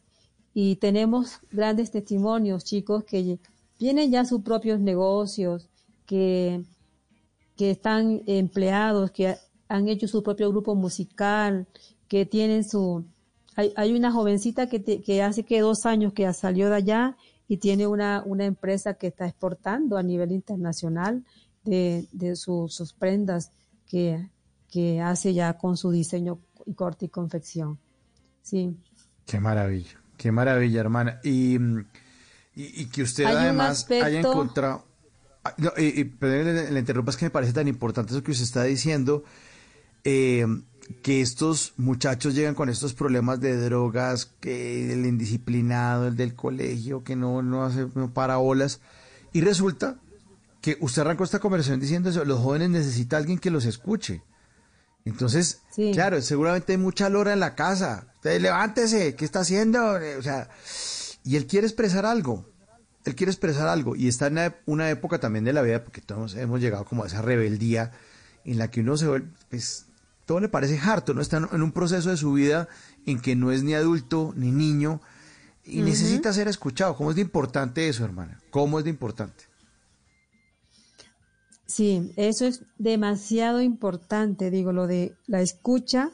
Si uno no sabe escuchar a estos jóvenes, donde ellos se sientan que, que les ponen atención, es que muchas de las, muchas de las circunstancias que ellos viven es porque en sus casas no les, no les ponen atención, ni papá, ni la mamá, y desafortunadamente muchos padres cometen esos errores en que se centran solamente en, en lo de ellos, como lo, lo- de manera muy egoísta los adultos con, con- con los jóvenes, eh, se, les interesa nada más lo de ellos, el trabajo, eh, estas cosas. No vamos a decir que son todos los padres, pero muchos de nuestros chicos que llegan y sufren ese abandono de los padres, abandono en el sentido de que no son escuchados, de que no les ponen atención, de que no se sienten, o sea, es más importante el esposo, es más importante quizás el hermano mayor.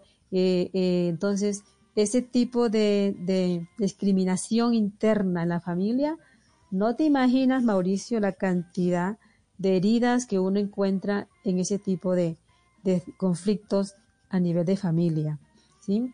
Y eso es un problema pequeño. Hay situaciones familiares donde la violencia también es bastante, bastante fuerte y, y hay muchos sufrimientos en nuestros jóvenes, en nuestros chicos, niños que, que no son atendidos ni son escuchados y se los reprimen. ¿Y eso qué va a generar más tarde? Va a generar en una depresión profunda, en un intento, en una mentalidad suicida, en, en tantas cosas que, que uno no se alcanza a imaginar. Y, y es muy importante, de verdad, que si están escuchando algunos padres, algunas familias, que, que pongamos atención a nuestros niños, que le demos el puesto que se merecen. No quiere decir que vamos a ser padres alcahuetas, no. Padres que ponen límites, padres que ponen valores, pero que también lo más importante en este tipo de convivencias con los padres y los hijos es el amor que yo le puedo expresar a mis hijos, ¿sí? el amor que el- y ese amor no es decirle mami yo te bueno, yo te papi yo te quiero y sí es importante que se lo exprese pero el, el amor expresado en en hacer sentir que ese ese niño es capaz de hacer un dibujo que que si ya hizo algo no se lo valore sí pero a veces no hay padres que ni siquiera se dan cuenta de los que hacen los chicos ni con quién andan ni para dónde van y ese tipo de de libertades sin, sin, sin, no es amor, sino es un, es una manera de expresar el cariño de manera muy equivocada a los hijos. Pues así es, así es, hermana. Eh, entonces está usted nominada en estos Titanes Caracol, en esa categoría de educación.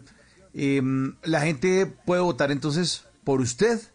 Si quiere, recordamos a las personas que se metan entonces en, en la página de Titanes Caracol y voten si quieren, si les gusta esta historia, voten por la hermana Ana Beatriz Acosta en esta categoría, a ver si usted se gana estos titanes, ¿verdad?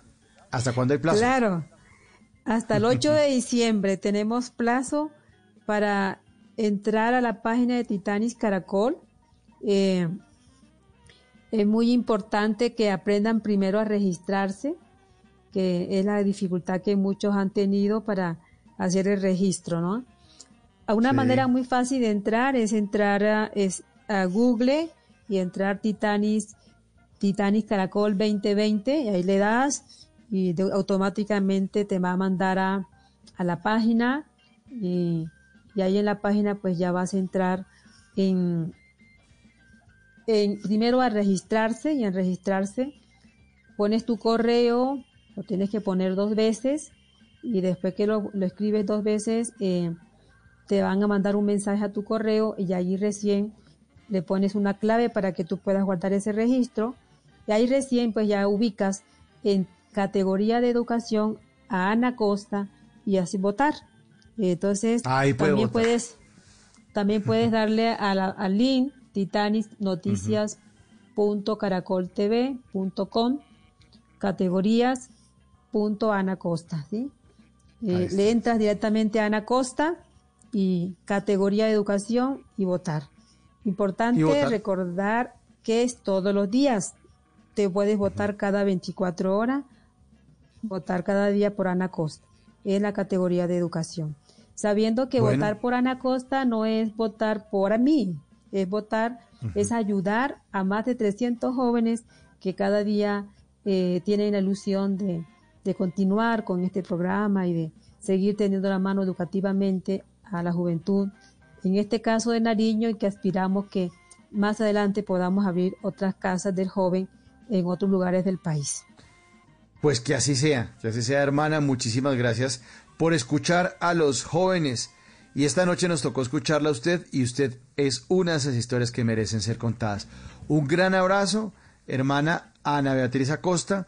Ya se vuelve oyente de Blue Radio, usted que ya está manejando la tecnología, entonces en el celular puede bajar la aplicación de Blue Radio, es gratuita. O si está trabajando en el computador, métase ahí en blueradio.com, se mete en la página, él dice audio, pum, le da clic y nos oye aquí en Bla Bla Blue que la vamos a estar acompañando, hermana. Bueno, muy bien, muchas gracias. Aquí vamos a entrar cada día a seguir escuchándolo. Que Dios me los Ah, bendiga bueno, y gracias por este Muchas gracias, espacio de poderme dirigir a, a los colombianos. Gracias, hermana. Hermana Ana Beatriz Acosta, Titán Caracol 1141. Y ustedes no se me pongan rebeldes como esta canción de RBD esta noche aquí en Bla Bla Blue, hablando de educación. Bla bla blue.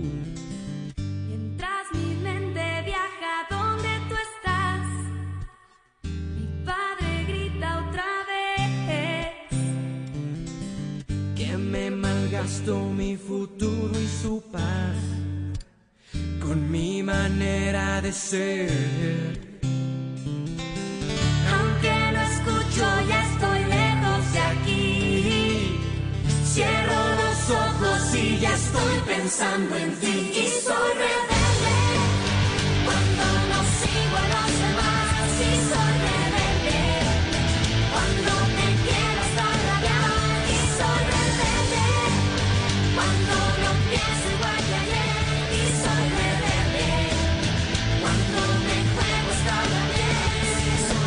Muchos rebeldes, muchos estudiantes rebeldes, como lo hemos sido todos en esa época en la que, como le decía yo a la hermana, uno no es ni adulto ni niño y está cambiando, está cambiando y necesita a alguien que lo acompañe.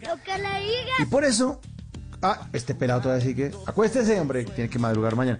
En historias que merecen ser contadas esta noche en Bla Bla Blue tenemos a nuestros Titanes Caracol. Estamos en temporada de Titanes Caracol. Y hoy estamos en esa categoría que tanto nos gusta, de los rebeldes, de, de- de estudiar, de ir al colegio, categoría educación. Ya tuvimos a la hermana Ana Beatriz Acosta y ahora vamos con Iván Triana, que es creador de la Biblioteca de Creatividad en el sector de Ciudad Bolívar en Bogotá. Iván, muy buenas noches, bienvenido, gracias por estar esta noche aquí con nosotros en Bla Bla Blue. Hola, muy buenas noches, Mauricio. Muchas gracias por la invitación. Bueno, Iván, cuénteles a los oyentes quién es Iván Triana. ¿Usted quién es? ¿Cómo se le ocurrió esta idea de la biblioteca? Para ver si también nos animamos y votamos por usted. Vale, vale, muchas gracias. Bueno, yo soy Iván Eduardo Triana. Soy emprendedor social, amante del servicio eh, hacia, hacia el otro. Soy bibliotecólogo y me considero un puente que conecta sueños con oportunidades. Y desde hace 11 años, pues eh, definí que mi propósito de vida es erradicar la pobreza mental de los niños y jóvenes que viven en las zonas rurales y que también viven en comunidades emergentes. Hablemos un poco de eso de la pobreza mental. ¿Por qué tenemos pobreza mental? ¿A- ¿Quién es pobre de mente? ¿Cómo lo hacer esa categorización, con esa clasificación?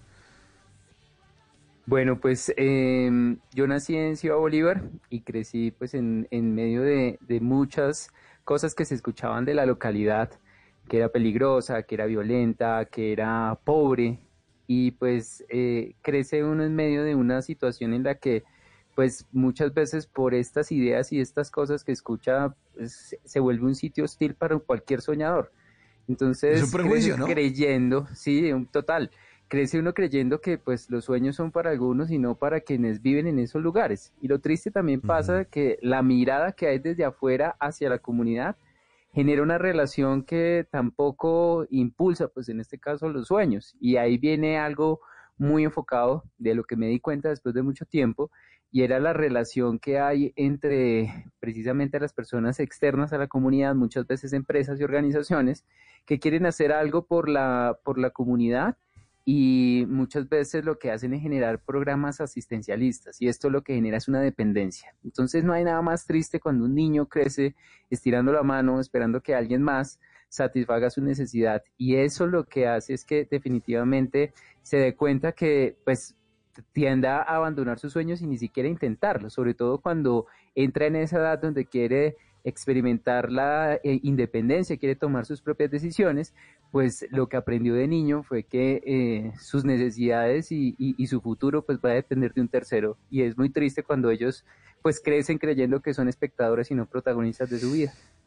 Me parece importantísimo lo que usted está tocando, Iván, esta noche aquí para los oyentes de Bla Bla Blue, porque em, si bien es cierto que el Estado en muchos ángulos está, lo dice la Constitución o las leyes o los parámetros de los, de los gobiernos, está en la obligación de darles muchas cosas a sus ciudadanos, yo he sido seguidor de grandes historias, de personas que tienen todas las dificultades del mundo y en este momento son las grandes estrellas en sus compañías, en sus profesiones, en sus quehaceres, unos padres de familia increíbles eh, que de pronto no se sentaron a cruzarse de brazos y a decir, lo que pasa es que nos tienen que ayudar, porque si no nos ayudan, no vamos a salir.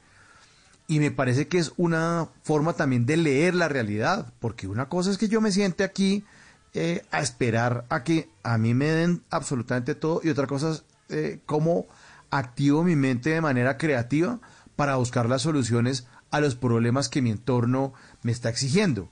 Y me parece buenísimo ese tema de la mentalidad asistencialista, porque cuando uno, ahí sí como, co- como, co- como la, frase famosa de- de no dar el pescado sino enseñar a pescar, cuando uno enseña a pescar, las cosas son distintas, porque el, el pescado no lo comemos, y no con patacón y rico y con ensalada, y se acabó el pescado. Pero si uno sabe hacerlo, si uno sabe pescar y tiene otro tipo de mentalidad, jamás, nada, nada en la vida le va a quedar grande. Totalmente cierto. Y hay algo que nosotros, por ejemplo, promovemos mucho. Yo sé que hay muchas personas que en este caso eh, quieren compartir las oportunidades que la, la vida les ha dado y quieren devolverlas a otros.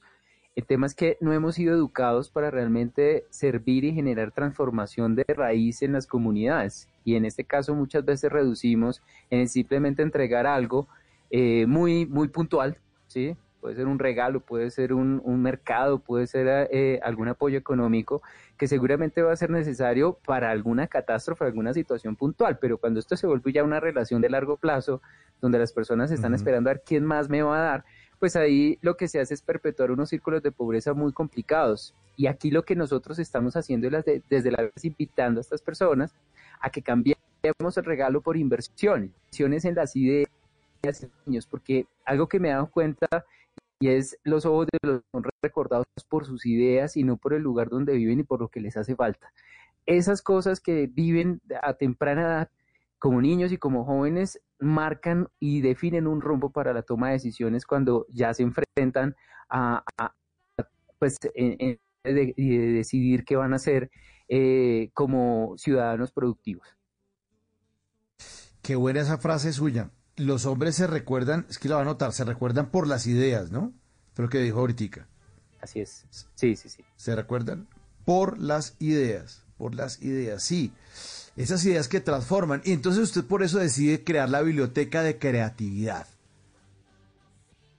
Sí, sí, precisamente, eh, pues tuve la posibilidad precisamente de, de- de estar allá en la comunidad, eh, no siendo consciente, pues, eh, de las situaciones y, a veces de lo complejo que, que es eh, tomar para los jóvenes una decisión, pues tuve la posibilidad de continuar mis estudios después del colegio, eh, entrar a la universidad y conocer un mundo diferente. Eh, y lo que me marcó a mí, pues, fue ver a mis amigos de infancia, pues, en unas condiciones un poco complicadas y precisamente encontrarme a mi mejor amigo de infancia en condición de calle, con quien tenía sueños muy parecidos, sueños similares, y darme cuenta que la vida había sido, pues, habíamos tomado caminos distintos, me generó a mí una responsabilidad muy grande y la verdad, aunque yo me había encargado de como esas metas sociales que le damos todos, consiga un trabajo, cómprese una casa, váyase de aquí, progrese, eh, acumule cosas y muestre que usted es exitoso, me di cuenta en ese momento que eso no era éxito y que no podía en este caso tampoco pues hacerme el de la vista gorda con una problemática que yo estaba viendo. Que Sí, que estaba viviendo de, de- próximos a vivirlo.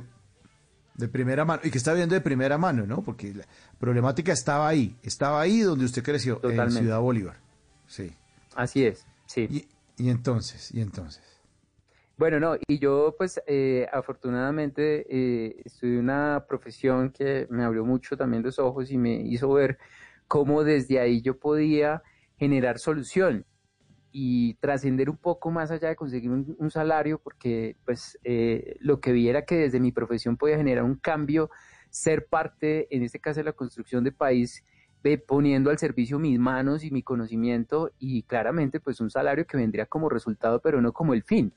Y pues darme cuenta que a la vida había que devolverle las oportunidades que nos había dado eh, fue una filosofía de vida que empecé a adoptar y que definitivamente no me arrepiento eh, y que bueno ahí he tenido la posibilidad de acompañar a muchos niños y jóvenes a, descubrir ese potencial creativo y también a conectar muchos voluntarios que también están en este camino de poner al servicio lo que saben, poner al servicio sus oportunidades para que pues entre todos construyamos el, el país que queremos. Iván, y entonces usted eh, tiene la biblioteca de creatividad y los jóvenes de Ciudad Bolívar van allá y qué ocurre en esa biblioteca. La Biblioteca de la Creatividad queda en la zona rural de Ciudad Bolívar. Eh, Debo aclarar que Ciudad Bolívar eh, es una localidad bastante extensa eh, y en esa extensión más de 9.000 hectáreas, es decir, el 72% hace parte de la zona rural. Eh, la verdad, muy pocas pues, personas conocen esa zona, esa parte de, de- de la localidad y es una localidad maravillosa. Eh, y allí lo que hacen estos niños que tienen muchas veces esas eh, responsabilidades del campo llegan después de su colegio a una biblioteca que se vuelve un espacio seguro y un punto de encuentro donde se dan cuenta que eh, sus sueños son los protagonistas, que sus talentos y sus habilidades pueden estar al servicio de su, de su comunidad. Es que generar un espacio donde los muchachos empiezan a identificar, pues a, identificarse, a reconocerse, pero también a identificar cuáles son esas problemáticas que hay en su comunidad y de alguna manera a convertirse en solución, porque mezclan esa problemática que tanto les afecta con su talento, con su habilidad y esa mezcla eh, los invita a que creen un proyecto. Y aquí lo más bonito que pasa es que se dan cuenta que son ellos los que ven jalonar el progreso de su comunidad y no esperar que si yo veo algún un problema, debo esperar hasta que venga alguien a solucionarlo, sino que yo puedo ser parte eh, como protagonista y empezar a convocar a otros para que se sumen y yo pueda ejercer mi liderazgo y en este caso eh, solucionar esa problemática que tanto me afecta. Y ahí es cuando entra la biblioteca y pues eh, literalmente mi rol en el que me convierto como bibliotecario, como en ese, en ese, en ese puente que conecta un sueño, que en este caso se materializa en un proyecto de los niños, y una oportunidad que son las personas que quieren, en este caso, servir a una comunidad que muchas veces no saben cómo y cómo hacerlo de una manera sostenible que trascienda más allá del regalo. Entonces, eh, lo que hago es mostrarle, visibilizar estas ideas de los niños, las personas que están dispuestas a invertir su tiempo, conocimiento, recursos, dinero, le conocen estos proyectos y se vuelve un aliado más. Y ahí es donde empiezan a hacerse cargo, por ejemplo, proyectos enfocados a eliminar la, la, la deforestación, el abandono animal, el mal uso del tiempo libre, en fin, aparecen muchas cosas y nosotros simplemente lo que convertimos la biblioteca es en esa huerta de ideas y un espacio para crear, para innovar y sobre todo para conectarse, para derribar barreras. Claro, y aprovechan que están en un sector rural de Ciudad Bolívar para desarrollar proyectos que tengan que ver también con la naturaleza, con transformar, con eh, tocar eh, a los demás también con sus proyectos, porque eso es un semillero un niño o un joven que vaya a la biblioteca de la creatividad, pues indiscutiblemente termina contagiando a los demás de su entorno, al hermano, al primo, a los papás, a los tíos, y empieza a transformarse la sociedad. Totalmente, totalmente, porque un niño que llega ahí tiene la posibilidad de ampliar su visión de vida, de darse cuenta que su futuro es mucho o sea, tiene más oportunidades de lo que le muestra quizás la esquina del barrio lo que escucha su localidad y ve, empieza a contemplar la posibilidad después de una conversación con un voluntario, con alguien que nos visita, a decir, oye, yo también puedo llegar a hacer mi propia empresa, yo también puedo en este caso entrar a la universidad, puedo en este caso viajar y salir del país. Y nos ha dado mucha alegría pues acompañar precisamente estos procesos donde hay jóvenes que decidieron en este caso y sobre todo pues eh, me, me, me Sí, Iván, a ver si movemos el cable de Iván porque se nos...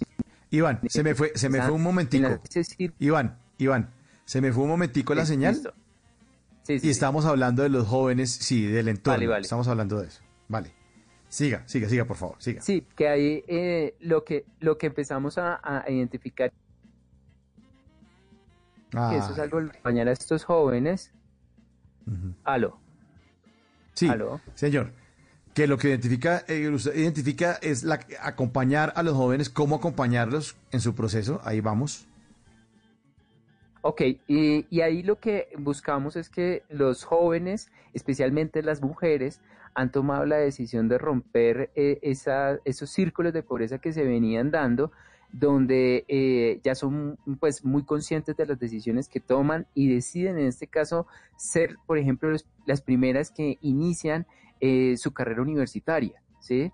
Entonces son los primer, las primeras universitarias de, su familia y eso es algo que nos tiene a nosotros muy contentos porque en este caso se han vuelto las referentes. eh, las referentes de la comunidad han jalonado a muchos otros jóvenes para que también decidan tomar decisiones enfocados en esos talentos que tienen. Entonces, eh, así como muchos han entrado a, continuar sus estudios, otros han contemplado la posibilidad de abrir sus propios negocios, de emprender desde lo que les apasiona, y otros que han decidido en este caso también eh, vincularse laboralmente a las empresas y a los aliados que nosotros hemos, en este caso, conectado. Entonces, ahí es la posibilidad también de ofrecerle a la comunidad un desarrollo sostenible, eh, auto, de alguna manera autosuficiente y que no dependa en este caso de, de lo que digo, de, de, de, un mismo programa durante mucho tiempo, sino que las personas aprenden, como lo decía Mauricio en su momento, eh, aprender a pescar. Que, que yo creo aprender que ahí es súper importante eh, ese concepto y la biblioteca, no sé, yo podría decir que es un sistema de pesca, es ahí donde, donde los muchachos aprenden a utilizar las herramientas y ellos mismos se van y, y ya saben cómo ponerlas en práctica. Pues lo felicito, Iván, lo felicito porque um, usted está rompiendo eh, con una gran mentira, porque es que cuando uno repite mucho una mentira se vuelve verdad. Entonces, cuando el joven dice, eso no es para uno, es que uno en esta situación, es que a uno no se le presenta la oportunidad, o cuando saluda a unos amigos, ¿qué usted cómo le ha ido? No, pues así, aquí así es como cuando usted era pobre. Esa eh, está repitiendo el tema de la pobreza, eso no es para uno, eh, sobre todo los habitantes de fuera de Bogotá, esta localidad que al sur de Bogotá, entonces siempre hay como la gente que está al sur y los ricos del norte. Cuando uno está repitiendo eso y cuando uno no entra a la universidad porque dice, es que uno, si uno le presenta la oportunidad en la vida, es que no, pues que usted aquí sabe que aquí la situación es difícil, es que no es tan fácil. Cuando uno repite eso todo el tiempo, eso se empieza a volver una verdad. Y eso es lo más grave, que ese tipo de cosas se metan o se incrusten en la mente de un niño o de un joven y crezca pensando que no va a tener un buen futuro. Y no pensando en el futuro de tener casa, carro y beca y tengo ahora plata y le vamos a dar a todos los demás que yo hice billete. No, no, no. Es una riqueza que es mental. Es eh, una riqueza que es como, además de haberme preparado y vivir un poco mejor de lo que me dieron en mi casa y tener de pronto la posibilidad de ir a la universidad, de viajar fuera del país, eso sí es para uno, eso sí es para mí, a mí me vienen cosas buenas, también contribuye a la familia de uno y al entorno para que esto siga mejorando. Yo lo felicito, es una gran idea y me parece que con esto es que uno transforma el país. Uno, y yo lo sigo insistiendo aquí en Bla Bla y lo repito miles de veces, uno no transforma el país incendiando el CAI, porque es imposible construir un país destruyéndolo. Uno construye el país enseñándoles a los jóvenes que sí es posible y que es mentira que uno no tenga talento y no tenga la posibilidad de aprender, de ir a una universidad, de trabajar duro, de trabajar duro, eso sí nos toca. Nos toca trabajar duro y ser muy juiciosos con el manejo de la plata, con el manejo de las decisiones, las responsabilidades. Estaba leyendo Iván y oyentes, que eh, la, la, Organización Mundial de la Salud, o no me acuerdo cuál entidad, ya no la puedo citar bien, no me acuerdo cuál era, decía que había un grave problema el tema del embarazo de las mujeres jóvenes. Entonces, ¿por qué? Porque si la niña se embaraza joven a los 14 años, está creando y está ampliando su círculo de pobreza. O sea, lo está perpetuando porque interrumpe sus estudios, porque no puede soñar, porque no puede diseñar su vida, porque uno a los 14 años estar criando un chino es jodido para todo el mundo, porque no hay plata, porque uno puede ganar, porque no, porque no lo reciben en ningún lado, la reciben en la cafetería y le van a pagar un sueldo malo porque no está preparado. Así que usted está rompiendo con este círculo, yo lo felicito. De verdad, es, es un, un, una gran, gran, gran, gran idea esta de la Biblioteca de la Creatividad. Y además lo invito que eh, anime a los oyentes de Bla Bla Blue a que voten por usted en estos Titanes Caracol.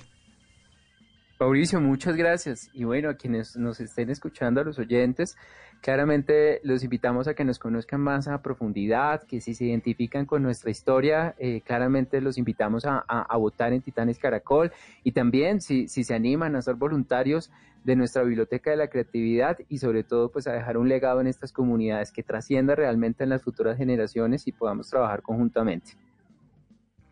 Así es entonces. 12 de la noche, un minuto. Eh, vamos con voces y sonidos, con Javier Segura, que ya está listo. Y después de voces y sonidos, vuelven ustedes y se toman este programa, hacen lo que quieran con este programa. 316-692-5274. Es la línea de bla bla blue, porque aquí hablamos todos y hablamos de todo. 316, anoten el, el- el número, 316-692-5274. Viene Voces y Sonidos, 12 y 2, y ya regresamos. Esto es Bla Bla Blue, de nuevo felicitaciones a Iván y a todas las personas que contribuyen por la educación del país. Ya regresamos.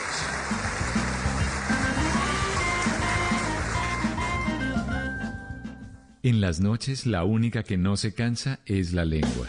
Por eso de lunes a jueves a las 10 de la noche empieza Bla Bla Blue con invitados de lujo. Le saluda la chilindrina. Soy Bonnie Cepeda. habla Michelle Brown. Yo soy Liz Pereira. Checo Acosta, el príncipe del carnaval. Soy Claudio Bamón. Los saluda Alfredo de la Fe. Yo soy Maía. Con buena música, con historias que merecen ser contadas, con expertos en esos temas que desde nuestra casa tanto nos inquietan y con las llamadas de los oyentes que quieran hacer parte de este espacio de conversaciones para gente despierta. Bla bla blue. De 10 de la noche a 1 de la mañana. Bla bla blue. Porque ahora te escuchamos en la radio. Voces y sonidos de Colombia y el mundo en Blue Radio y bluradio.com. Porque la verdad es de todos.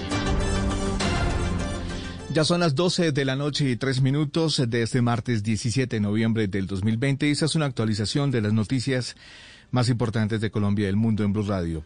Un revelador informe indica que en Nariño más de un centenar de personas desaparecieron en tiempos de pandemia, según el subsecretario de Derechos Humanos y Paz de la Gobernación de Nariño.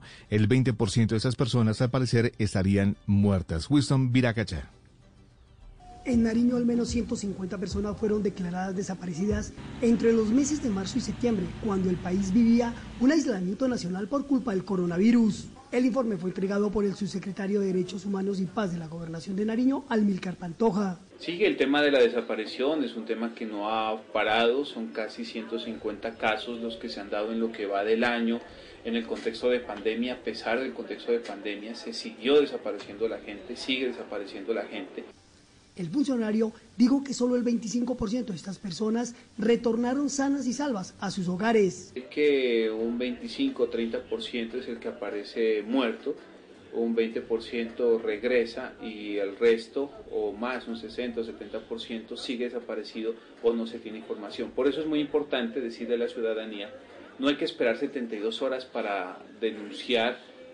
Aseguró Pantoja que las zonas en Nariño con la mayor cifra de desapariciones forzosas en tiempos de pandemia son Bueno, tenemos Pasto, Tumaco y Piales, son los lugares donde la gente sigue desapareciendo. Tiene su lógica, son los centros poblados más grandes. Por su parte, familiares de las víctimas de desaparición forzosa en Nariño pidieron del gobierno nacional se promuevan mecanismos de búsqueda para encontrar a sus seres queridos. En Pasto, Winston Viracachapaba, Blue Radio. 12 de la noche y 5 minutos en Santander, las autoridades capturaron a un hombre que portaba una millonaria suma de dinero falsificado. Sergio Díaz. Así es, el operativo se realizó en Barranca Bermeja, Santander, donde las autoridades capturaron a un hombre que se movilizaba con 4 millones de pesos y que al parecer habían sido falsificados. Según la denuncia, el capturado es acusado por el delito de falsificación de dinero que señalan pretendía distribuir en la ciudad. La captura se logró gracias a labores de inteligencia y seguimiento. Al respecto, habla el coronel Gustavo Martínez, comandante de policía del Magdalena Medio. Hacemos un llamado a toda la comunidad del puerto petrolero de Barranca Bermeja y a todos los comerciantes en atención que en esta época donde aumentan eh, eh, todo el tema de compras, es importante la verificación de los billetes.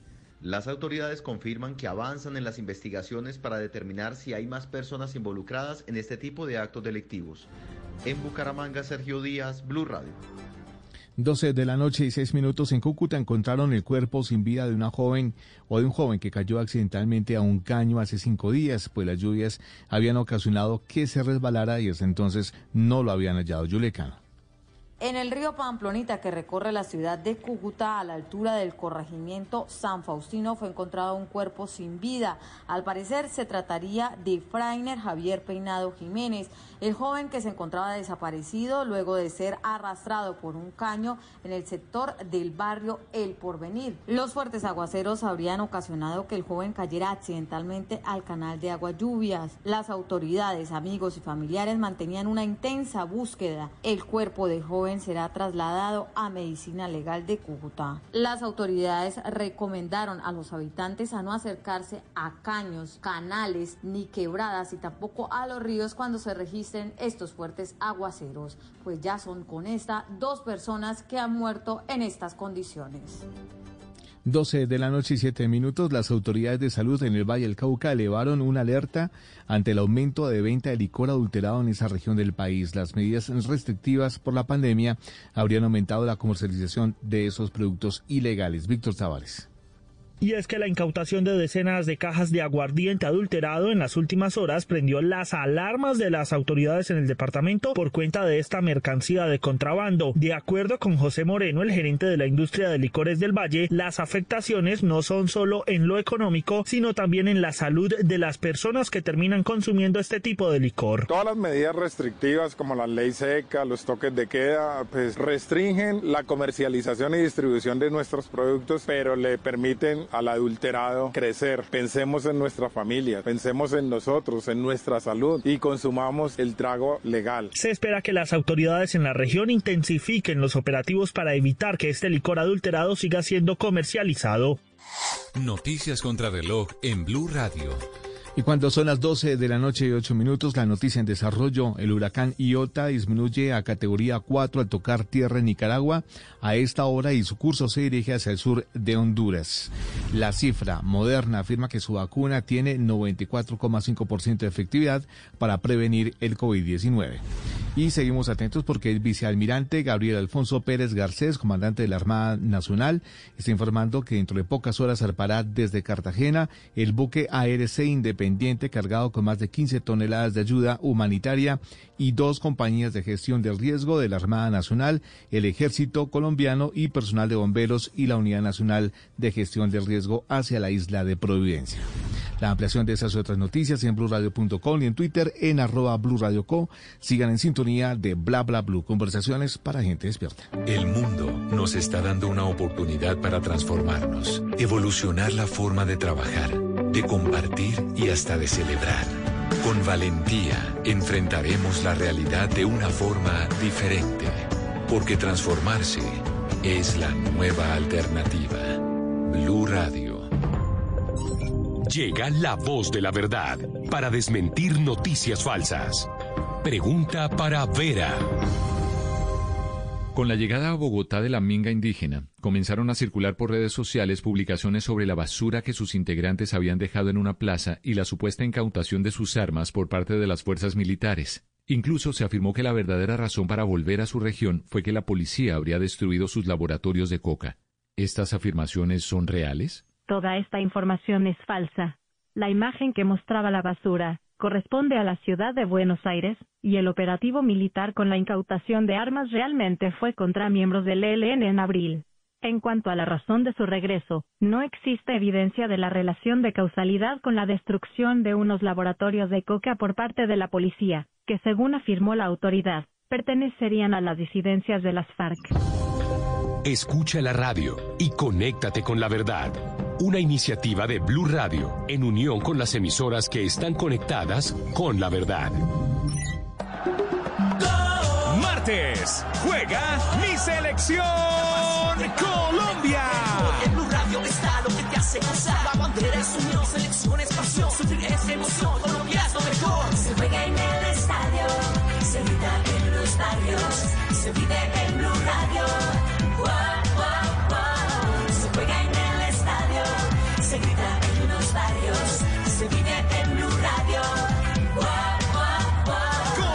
Colombia-Ecuador, en Blue Radio, desde las 2 de la tarde, radio eliminatoria, con todos los partidos de la eliminatoria. Blue Radio, acompañando a nuestra selección Colombia siempre. Blue Radio, la nueva alternativa. Dígale no a las noticias falsas. Evite los medios anónimos e irresponsables. En tiempos de emergencias y de incertidumbre, es fundamental la información verificada y confiable. Los medios de comunicación formalmente establecidos, por su profesionalismo y responsabilidad, son el antídoto más eficaz contra las noticias falsas y la desinformación. Infórmese por la radio y la televisión a toda hora con los rostros y las voces que usted conoce y confía. Fue un mensaje de la Asociación Internacional de Radiodifusión, AIR. Si es humor, Humor, ¿qué bombita? ¿Bien o no? Hola Jerry, ¿cómo está la cosa ahí? ¿Están optimistas? ¿Usted ha bailado mucho? Eh, bueno, pues, primero que todo, eh, gloria a Dios. Eh, se- se- segundo que todo, eh, gloria a Dios. Yo cuando entreno, pues no me desconcentro en esas cosas tan banales como el baile. Es más, eh, cuando tiran un centro, yo la agarro bajando, ¡ay! La agarro bajando, ¡ay! Yo la agarro bajando. Voz. Populi. Si a los 35 minutos del primer tiempo pregunta, ve, ¿cuál es Colombia? Voz Populi. Pensando en políticos colombianos, yo creo que no hay nadie más perdido en este momento que nuestro Pachito Santos, el embajador, pero el de Voz Populi, por supuesto. ¿Y ahora qué hago? ¿Qué camino tomo? ¿Hacia dónde me dirijo? Recuerde que yo soy el güey, no Uribe. ¿Pero qué me recomienda? Que renuncie. Oye, este aparato está fallando demasiado. El que está fallando es usted. De lunes a viernes desde las 4 de la tarde. Si es humor, está en Blue Radio, la nueva alternativa. Háblenos de usted. Llámenos al 316-692-5274 y cuéntenos su historia.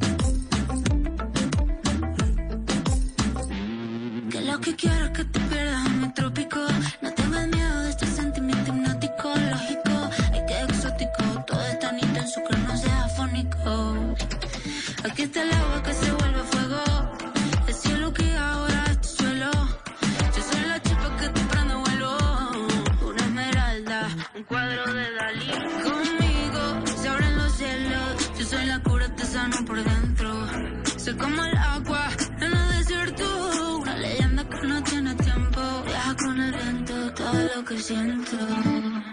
Ay, mira, yo soy tu hechicera. Esta noche va a durar lo que 12 de la noche, 15 minutos. Bienvenidos a la tercera hora de Bla Bla Bla, la tercera hora de todos los oyentes, la hora de los oyentes de nuestro programa en el 316-692-5274. Los estamos esperando para que se tomen este programa. Aquí hablamos todos y hablamos de todo, incluso de buenas canciones y buena música que trae Simón Hernández a esta hora. Esto, oye, esto está muy chévere, señor. Muy Sí, señor, está muy, pero muy chévere apenas para calentar el clima, al menos en Bogotá, esos 12 fríos grados de temperatura y la lluvia, porque, bueno, a usted siempre, siempre le va a sacar una sonrisa y le va a poner un poquito de calor en el cuerpo, Duina del Mar, una mujer que nació en Cali y que además, como dice ella, le arranca a uno las ganas de bailar, además, una mujer sensual eh, estuvo por acá en Bla Bla Blue hace algún tiempo y ella pues siempre se ha dedicado a la música, al baile, hace un tiempo estuvo eh, de novia junto a Cabas y hace muy pero muy poquito pues eh, dio como unas primeras ahí como luces de, de lo que va a ser su nuevo trabajo discográfico. Y ahí está. Esto es de lo primerito, primerito que vamos a conocer de esa nueva producción de Duina del Mar, de Cali para el Mundo, y esto se llama Arráncame las ganas. Yo quedo con ganas de más de Lu- Duina del Mar.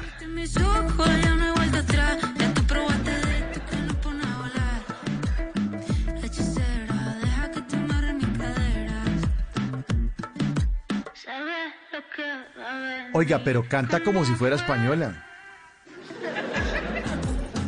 Suena, suena. No, ¿sabe, qué es lo que pasa?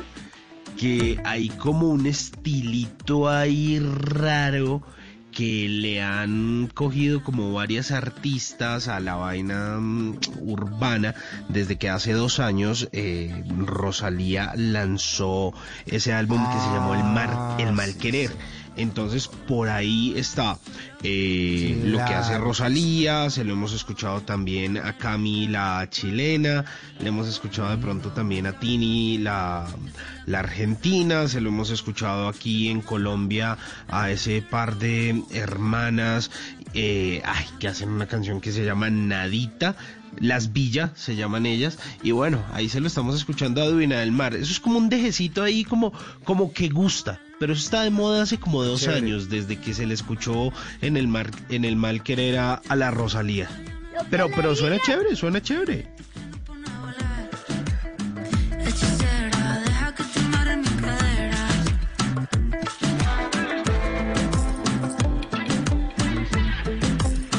316-692-5274. Repito, la línea telefónica de Bla Bla Blue. Pueden dejar mensajes de texto, mensajes de voz, pueden llamar. Ah, bueno, que nomás nombro el teléfono. Ya está la gente ahí pegada a Bla Bla Blue. Señor Simón Hernández, tenga la gentileza de responder el teléfono, el cuernófono.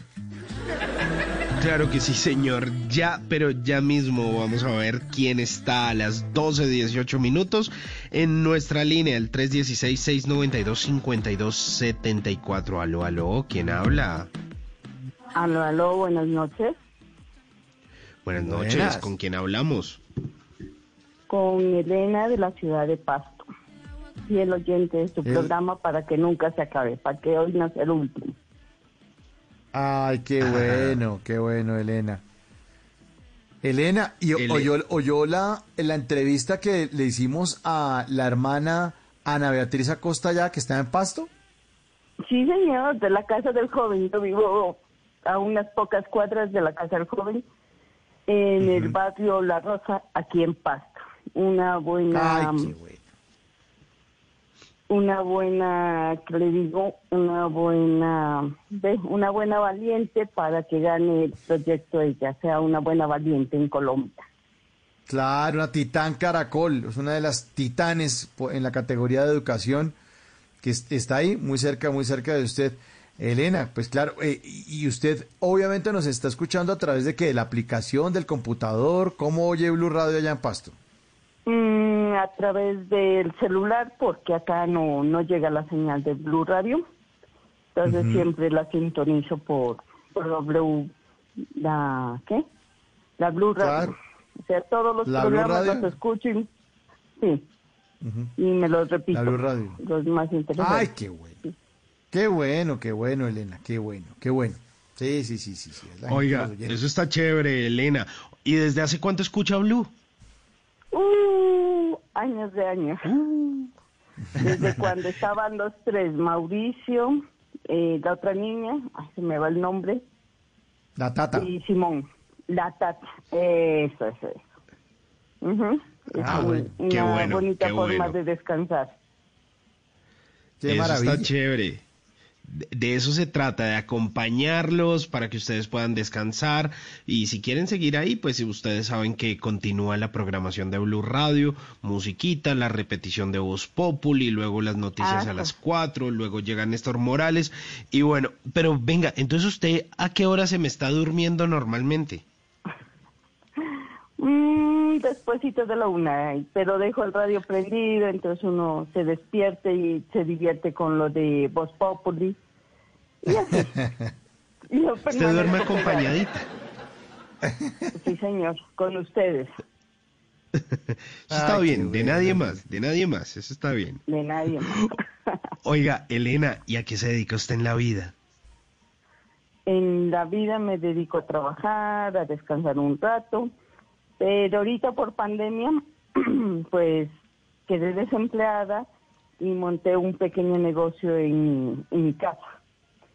Eh, pues mm, con, con mis herramientas de trabajo, dígase un computador, un escáner y un celular, me monté un negocio estilo papelería porque pues aquí en mi sector en el barrio hacía falta.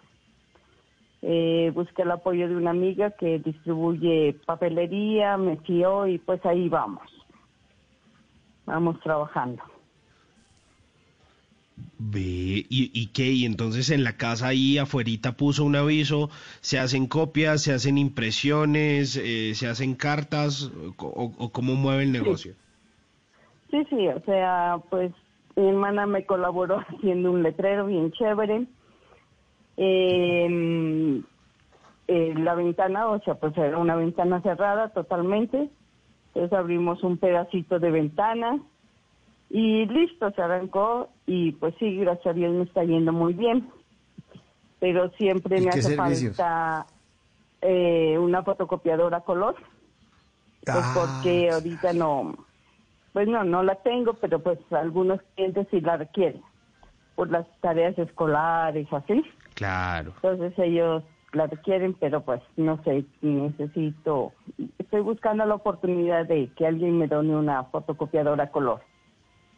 Una fotocopiadora Para color para Elena en Pasto. Sí, hagamos, hagamos de una vez la conexión.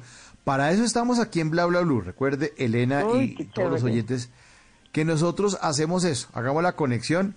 Ahorita, mm, si alguien sabe de una fotocopiadora color y si quiere ayudarle a Elena en Pasto, pues ahí está la línea 316-692-5274. Nos deja un mensaje o nos deja el contacto. Dice, oiga, sí, yo Sí, estoy aquí en otro lado del país o, en, o ahí mismo en Pasto. Yo creo que mm, me puedo contactar con ella y nosotros de manera interna ha- hacemos el contacto para ver si, si le funciona mejor el negocio. Pero ¿qué tipo de servicios pre- presta usted? Entonces, usted es la que le dice, hágame el favor y aquí está la USB y necesito que me imprima estas hojas y usted se las imprime ahí con su, con su equipo. Sí, señor, exactamente. Pues aquí vienen los vecinos con las tareas escolares. Entonces hay veces que por el WhatsApp me pasan la de información, los PDF de los talleres, las guías. Entonces yo me conecto con mi celular al computador y le imprimo. Otras vienen con sus fórmulas médicas que les mandan.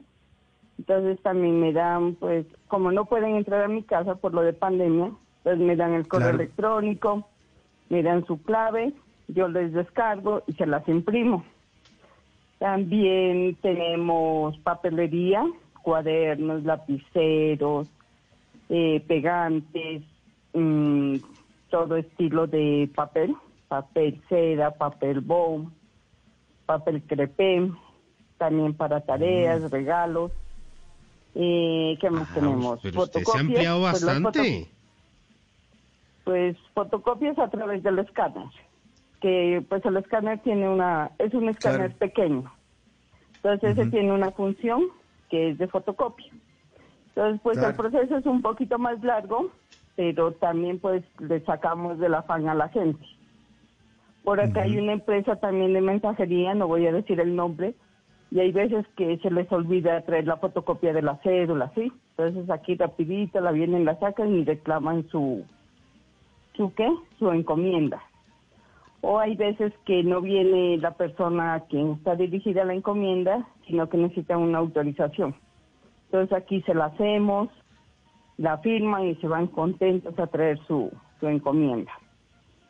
No, pero qué Allí maravilla de negocio el que tiene usted, Elena. Qué buen negocio. Soluciona la vida de esa- mucha gente y se gana su plata. Qué bueno. Lo que le Sí, diga. señor. Eh, sí, al niño también le podemos hacer su fotocopia, su taller para la clase. Me encanta eso, Elena. Oiga, Elena, ¿y, y qué horarios estamos manejando ahí en la, en la nueva empresa, en ese emprendimiento? Eh, no, mejor dicho, aquí se atiende a toda hora, desde las 8 de la mañana y hay veces que se les olvida, como todo colombiano, de sacar la fotocopia para la cita médica o para cualquier diligencia, me timbran, me timbran aquí en la casa y se les atiende, no tengo horario especial, a cualquier hora pueden venir. ¿Y cuál es la hora más descarada a la que le han timbrado? Que usted dice, oiga, pero eh, Mm. está durmiendo, tape, respeten, a ver, hombre, ¿qué hubo? ¿Qué pasó? Una vecina de al frente del edificio se le olvida siempre la tarea de la niña.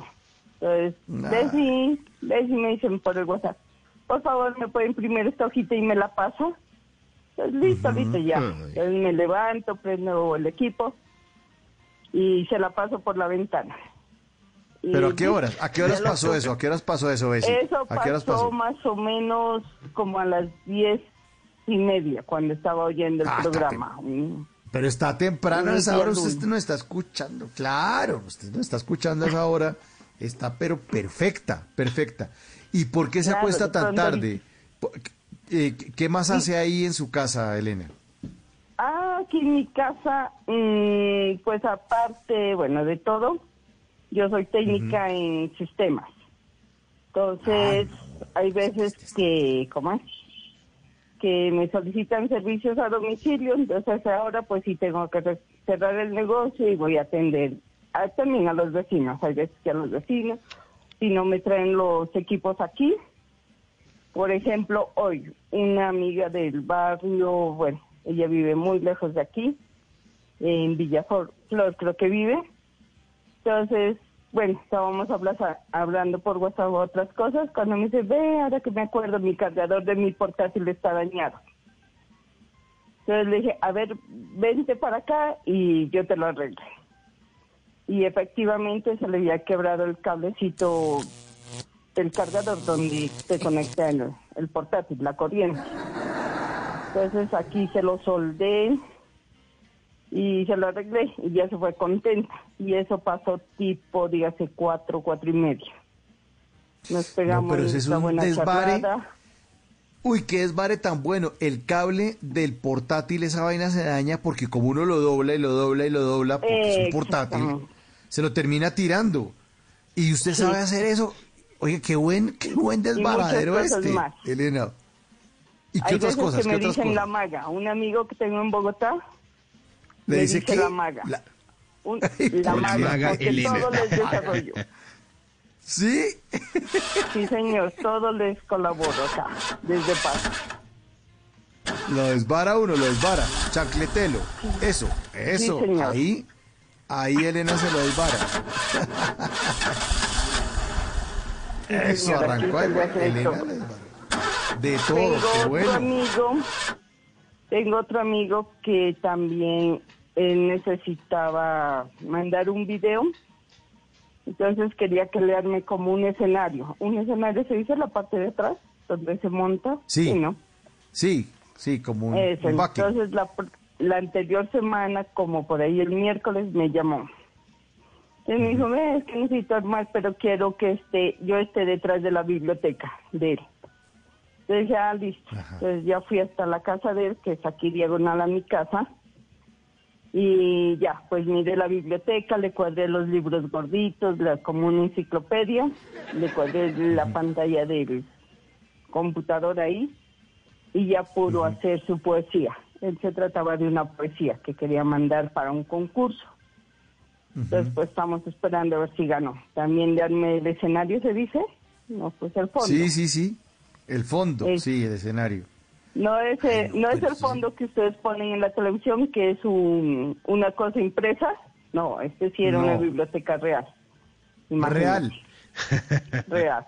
Sí, señor. La maga. Con razón que le dicen así. la maga. Ah, no, no, no, no, no. Qué bueno. Pues sí, y aquí Qué en mi casa también, pues todo me preguntan a mí, me consultan a mí. Tengo mi padre mi madre y siete hermanos, dos hombres, cinco mujeres. ¿Y, Y pues todos viven en la casa? Uy, No. gente. No, tantos no. No, no. O sea, dos hermanas casadas y los demás sí vivimos aquí.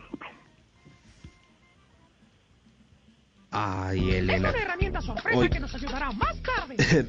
Pero, pero sabe, me parece muy chévere porque usted ahí sí, como dicen, le, le cogió la comba al palo y montó su propio negocio y no solo ayuda a la gente, sino que ahí hace su billete y eso está interesante, Elena, porque no se quedó quieta y está de cierta forma ejerciendo su, su, su profesión, su oficio. Y antes de todo esto, ¿usted en qué trabajaba? Antes de todo esto yo trabajaba mm, prestando servicios de, de sistema, o sea, de mantenimiento, de configuración de equipos, de todo eso, pero en empresas. Pero como las empresas cerraron, o sea, todos están trabajando desde la casa, pues entonces eh, eso se acabó, o sea, ya no tenía mucha salida, digamos. Entonces Claro. un día, una noche, una noche leí a un amigo de Tumaco que decía las tareas escolares, por favor, imprimirlas, bueno, en un café internet que él tenía. Entonces yo miré mi computador, miré mi escáner y mi impresora. Entonces dije, "Eh, qué chévere, ¿no? Y yo tenía, pues, tengo la ventaja de, de, bueno, que en mi casa hay una, una ventana afuera, digamos, a la calle. Entonces me levanté y le pregunté a mi hermana, le dije, ve esto, porque ya empiezan las tareas y empiezan las guías, ¿qué te parece que si montamos esto? Entonces mi hermano dijo, ah, bueno, dale, hacerle, ¿no? Entonces, pues desde ahí arrancó la idea y, y de una, pues me puse a... Eso pasó en abril. En abril cuando ya definitivamente los niños ya no iban a ir al colegio y eso. Entonces, pues, listo. Entonces empecé, mi hermana me hizo el letrero, porque yo sí no soy hábil para las letras. Escribo medio pequeño que solo yo me entiendo. Y así fue, y esa comenzó mi historia. ¿Qué le parece? Qué buena historia esta, qué maravilla de historia, qué buena, qué buena historia. Y porque además usted está en serio prestando un servicio a mucha gente y, y- y está desbarando de verdad a mucha gente. Qué, qué buena historia que haya tenido, ay, vea ahí, que haya tenido la oportunidad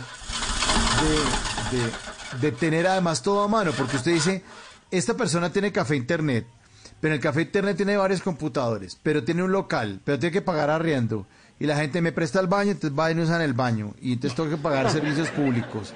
Y, ta, y usted, pero usted dice, yo tengo aquí todas las herramientas y puedo tener ese negocio sin necesidad de estar tampoco en un café internet y presta unos servicios muy parecidos, porque uno en un café internet también va a cosas de papelería, va a que le impriman vainas, a que le arreglen, bueno, el, que el cable incluso ni siquiera en el café internet.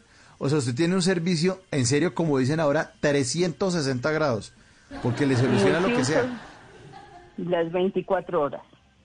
Eso es, que eso si es. salgo a hacer cualquier vueltica y pues me esperan así, o ya me escriben por WhatsApp, digo, no, no estoy en mi casa, pero ya, deme unos, bueno, de acuerdo a donde esté, unos 30, Sí. 20 minutos. Ah, listo, vecina, yo lo espero.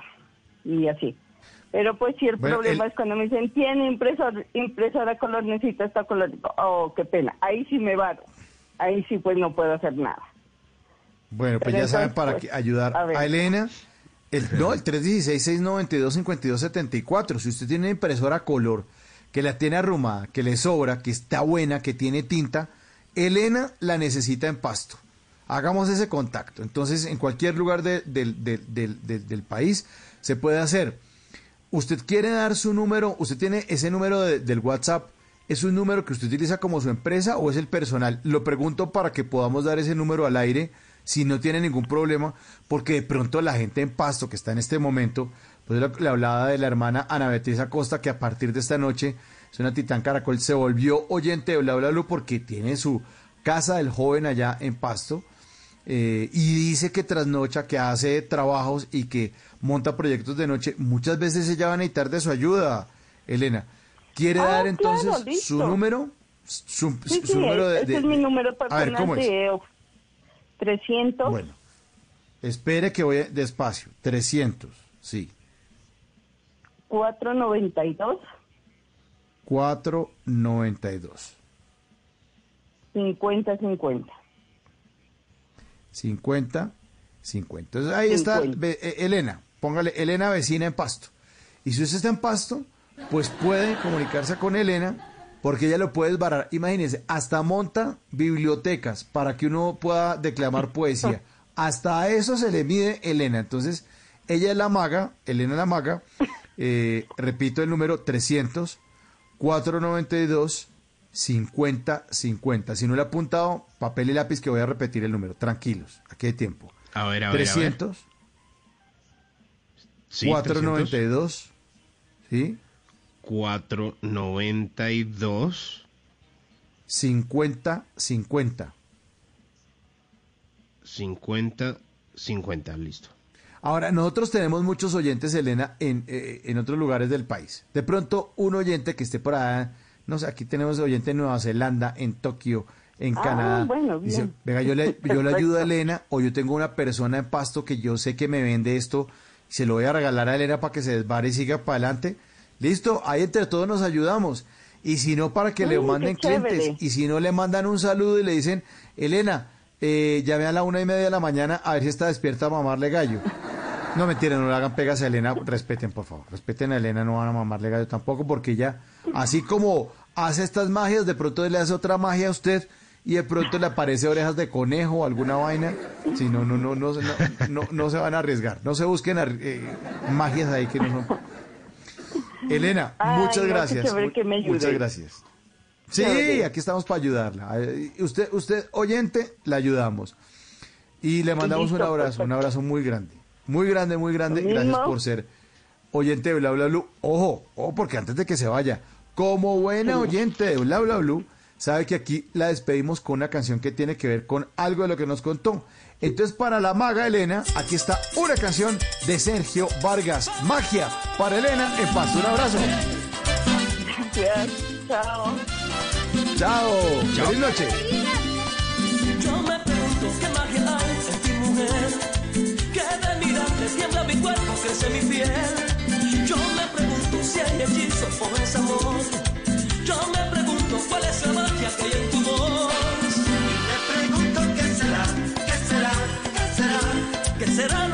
hecho? Que sin ti no puedo estar. Y me pregunto qué será, qué será, qué será.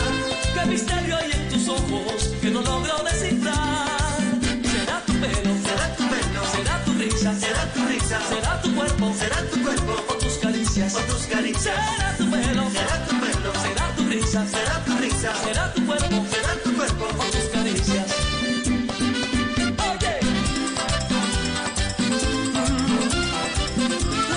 Simón, increíble la gente cómo busca la manera de salir. Eso es creatividad, poco de corazón, de cerebro. Así somos los colombianos. Pa'lante, hermano, pa'lante. Sí.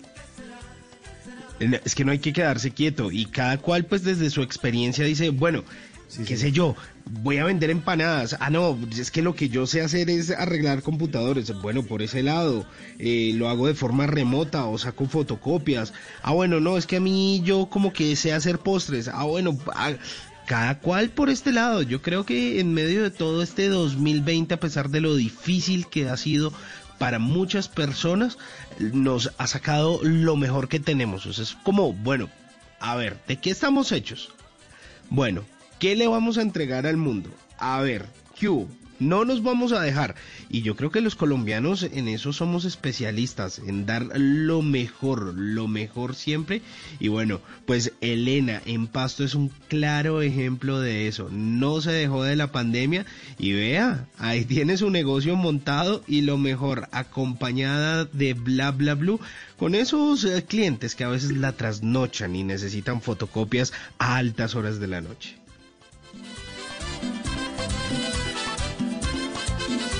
12.40. Bueno, don Simón, ¿qué me pasa aquí una noticia? ¿Que un elefante se robó un bus? ¿Qué es esa vaina, hombre? Sí, sí, sí, sí, sí, sí, sí, sí, sí, sí, sí, sí. Un elefante se, como o usted sea, se, lo se caqueó, escucha. se choreó, se tumbó. ¿Ah? ¿Un bus? Sí, sí, sí. Exactamente, sí. Pues mire, eh, lo- los hechos ocurrieron en, en la India y, y- y esto es evidente, les voy a compartir el video a través de mis redes sociales en arroba Hernández Simón en Instagram para que ustedes vean con sus propios ojos esto que ocurrió. Sí, ahora mi- mire cómo está la seguridad en el mundo. Ya uno no puede confiar ni siquiera en los elefantes. Pues imagínense que el video, eh, en el video se puede ver eh, un bus iba por la carretera, tranquilo, normal, desplazándose de un punto A a un punto B. Cuando de repente, pues el bus es bloqueado por un elefante que se para en la mitad de la carretera. Y ahí usted diría, Bueno, ah, ¿qué hacemos? Eh, ¿Seguimos, paramos? No, esperemos que el elefante se mueva. Pues el elefante ladrón llegó y paró al bus, se acercó hacia donde estaba y como una de las ventanas estaba abierta, el muy descarado metió su trompita a ver qué encontraba. Claro, la gente totalmente desesperada, que el elefante, que el elefante, que una cosa, que otra. Pues claro, el elefante tratando de sacarse alguna cosa, pues estaban llevando bananos. Se robó un racimo de bananos luego de de haber frenado el bus. El señor elefante, don, eh, don ladrón elefante, se llevó un racimo de bananos. Esto ocurrió en la India. Claro, usted ve el video y ya le parece chistoso, pero al momento en el que frena y mete la trompa por una de las ventanas del bus, pues usted dice, oiga, si esto me pasa a mí, pues mejor dicho, yo me me, me, asusto. Pero ya después usted lo ve y termina siendo muy gracioso porque cómo carajos va a meter la trompa para llevarse ahí un racimo de bananos. El elefante ladrón en la India, ya mismo les comparto el video cójalo, para que cójalo. ustedes vean, para que no cójalo. les pase a ustedes. Cójalo, cójalo, cójalo. No, más bien coja el teléfono, coja el teléfono Simón, a ver si hay una llamadita. A ver, cójalo, cójalo. A ver, a ver, a ver, ¿quién puede andar por ahí en el 316-692-5274? ¿Quién habla? Don José del Carmen Muñoz Hernández.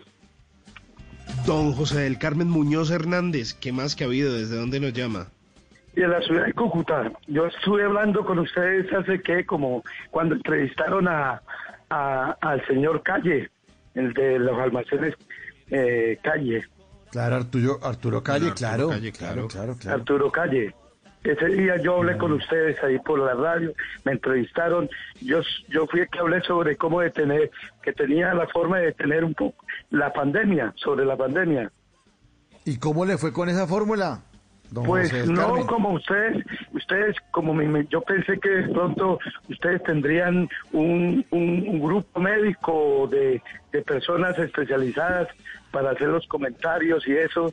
Entonces dije, yo voy a llamar a ver qué, qué, qué, qué conclusión sí. habrían sacado, si, si, si, si la cosa, si es en realidad o, si me entiende, pero yo estoy seguro ¿Sí? que eso es lo único y se me olvidó decirles en ese en ese momento que hay una persona que de mucho prestigio que sí le puede dar credibilidad a lo que yo hablo porque él dio un ejemplo sobre sobre eso también de hacer las vaporizaciones con eucalipto o sea para combatirlo uh -huh. ahí en las fosas nasales donde se incuba que es el doctor Patarroyo el creador Pero de la, recordemos de la, Don José del Carmen, recordemos sí. qué fue lo que usted dijo la vez pasada en, re, en esas recomendaciones. Ah, bueno, para ubicar a los oyentes, a ver, ¿cómo fueron? ¿Cómo fueron? El, eh, uh -huh. Es que mm, todo, pues, son cosas que, que la gente no, los científicos de pronto han dejado, dejaron de pasar y, y no analizaron el ciclo de incubación del, del virus se, se, se, se, realiza en las fosas nasales y dura 72 horas. Entonces, sí. yo en Bogotá tenía la costumbre de, de, bañarme las fosas nasales cuando me bañaba cada 15 días por el medio ambiente. Uh -huh. Entonces yo me desperté una vez y dije yo, uy, pues si matamos el, el virus en las manos, pues tenemos que combatirlo eh, allá donde se incuba que nos da 72 horas para poder eliminarlo. Lo que hago yo y he hecho aquí en Cúcuta durante ocho meses, al, porque yo empecé a hacer eso, me di cuenta de eso a partir del segundo mes que empezó la pandemia. Entro, uh -huh. y, y, escuchando todos los, los galenos de, de, la, de la medicina y todo lo que hablaban y yo les ponía cuidado y deduje eso, ¿no? Y aquí yo tengo un grupito de 50 personas, la mayoría mayores de edad, ¿no? Y, y, sí. y lo hacemos todo, pero ellos lo hacen con con las eh, vaporizaciones porque yo les dije que no hicieran los engajados de baño porque es un poquito uh, complicadito si no tienen si no están acostumbrados entonces yo les di también por ahí quisiera o suero con hipoclorito unas goticas unas antibacteriales les dije o las vaporizaciones uh -huh. que hacen el mismo efecto Entonces, nosotros tenemos un grupito de por ahí un- ya como unas 70 personas. Ninguno ha enfermado. Yo les dije que, que es tan así que se me enfermaron dos hermanos, uno se me murió porque yo no me hablaba con él y no, tu, no tuvo la oportunidad de, de escucharme. El mayor pues tampoco hizo, no me creía, que la gente no cree, no, la gente no cree cuando uno habla y menos que dicen, bueno, hay más de 10 millones de científicos en el mundo y no se han dado cuenta. Pues eso son cosas que pasan y por alto y de pronto no no no no no no no, no se habrían dado cuenta y, y así Pero pasan usted- muchas cosas en la vida. Don José del Carmen, usted allá en Cúcuta ha tenido la oportunidad Sí, de llevarle esa idea a la comunidad científica, a los No he podido, no he tenido la oportunidad porque nadie me ha guiado. Me, No, pero ahorita me tiene- no, no, no, el sábado me invitaron aquí a una emisora porque ya me, yo ya tengo un video aquí en FM, en una radio, y ese señor de la radio dijo, sí, eso está bien, eso es la única, eso, eso, es, eso es viable. Y ellos digo, me pero- invitaron este sábado a hablar con unos Sí, pero- pero yo no, yo no pude ir porque estaba enfermo, eh, me dio un poquito de bronquitis, a mí me afectan los bronquios por la lluvia y aquí está ¿Y lloviendo por qué mucho. no se bañó? ¿Por qué no se hizo el baño ese que se está haciendo? No, porque esto es bronquitis, esto no es, esto no es COVID. ¿Sí me Ah. entiende? Es- yo sufro de los bronquios, igual que mi mamá, Claro. desde hace mucho tiempo. ¿Y ya fue donde el neumólogo a que le revisara los bronquios? No, no, no, no, no, ya me curé. Ya estoy me, ¿Cómo así? me ya yo ya No yo utilizo yo utilizo aquí miel de abejas y y ahorita tomé unas pastillas de de desde ayer de aceite de hígado de bacalao y estoy bien, estoy bien y no tengo nada, ni fiebre ni nada de eso. Es los bronquios que me afectan por por, la- por porque el sereno y estuve por allá Claro. en una reunión y salí al sereno y me mojé, entonces me ataca los bronquios. Pero no, yo no tengo, yo no, no es ¿Y de está- gripa ni. Don José Carmen. ¿usted está usando tapabocas cuando sale a la calle y eso? Yo, yo, yo utilizo tapabocas, aunque, ¿por qué lo utilizo? Porque yo sé que me cundo todos los días, me puedo contagiar, pero como cada 24 horas lo mato en el- allá cuando me baño, yo lo extermino el virus, pues pero yo sí puedo, yo me puedo contaminar y pasárselo a otra persona. De todas maneras, Claro. uso tapabocas.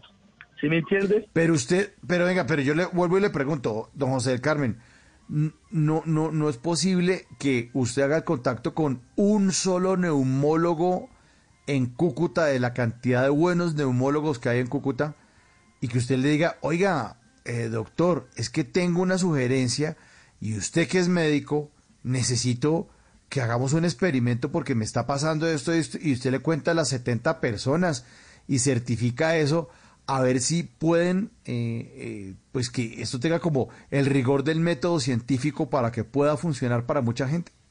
No, hacer una cuarentena y, la cuarentena es echarnos que eh, hacer unos antibacteriales, lo mismo que están lo hicieron en China, 1.200 millones de habitantes. Ellos sí saben que es, que es la única forma y no hay sino 35 casos ahorita. Y no por, Por eso, y pero- Alemania, y Alemania, ni España, ni Italia no se les queda atrás en tecnología. Y los, los Claro, chinos pero- sí sabían cómo curarse y se curaron porque hicieron su pandemia. Y por televisión yo los vi que ellos allá en cuando pasaban la China con las con los ah, nasales echándose las gotas matando el virus. Ellos sí lo sabían. Claro. No, pero, pero digamos, digamos, este tipo de cosas necesitan de un rigor científico, sí o sí, porque es lo que nos rige a todos los seres humanos. Yo puedo tener aquí una agüita que me funciona a mí muy bien y me la tomo acá cuando estoy sentado haciendo el programa, porque usted sabe que estamos desde las casas haciendo nuestro programa. Estamos sentados aquí, Simón está allá en su casa. Los únicos que están en el control master es Diego Garibello, que es el productor, y el control master nuestro, que es don Ricardo, el brother. El que pone el- lo que le diga el brother, Ricardo Acevedo. Pero nosotros estamos aquí en las casas. Yo puedo tomar eso, eh, yo puedo, yo puedo estarme tomando una agüita que a mí me funciona, pero resulta que la comunidad científica o los médicos en general necesitan poner a prueba cualquier tipo de solución que mejore la salud de, de los habitantes, de la humanidad. Y no solo de la humanidad, también que mejore la salud, digamos, de los animalitos. Para eso hay las sociedades de veterinarios que examinen a ver si el pájaro amarillo que suena en diciembre puede seguir cantando y se le pone las goticas o lo que sea, o el cocodrilo de CRT, eh, si se le mejora la piel y no la tiene tan carrasposa, se le echan nivea y se tiene piel más bonita, pues ellos deciden, ellos deciden a partir de unas pruebas que hacen la comunidad científica. Le, le- digo porque de pronto, don José Carmen, usted tiene una solución que si eh, llega a manos de un médico, puede esto ser examinado, puede ser evaluado y podría usted generar una solución. Porque, porque las, las cosas caseras eh, necesitan de pronto de un visto bueno y de una rigurosidad para que uno diga, sí funciona. Don José Carmen se un método y sí funciona y con este método podemos ayudar a toda la población del mundo. ¿Sería esa la invitación o no? Para Mire, que usted se y- y anime mire lo otro, a mostrarle mire eso a un lo otro. homólogo. Mire Al- lo otro, ya no es de la prevención de, de, de- de- de- de- del COVID, ya es este este alcalde, eh, esto esta gente que están siendo en Bolivia, ya los que se infectan, que están tomando por el, el dióxido de cloro, sí, Lo- ya ya el que se enfermó. Y oye qué cosa tan buena también, aquí este el Cúcuta está lleno de, de y la gente que se ha recuperado es cantidad. Lo que pasa es que yo pienso a veces, uno no piensa, uno no sabe, ¿no? Si, si las cosas eh, eh, en el mundo, pues no le interese que, la, que, que, que, que las soluciones lleguen rápidas, ¿no? Si me te imagines, ya ahorita todavía tanta gente muriéndose.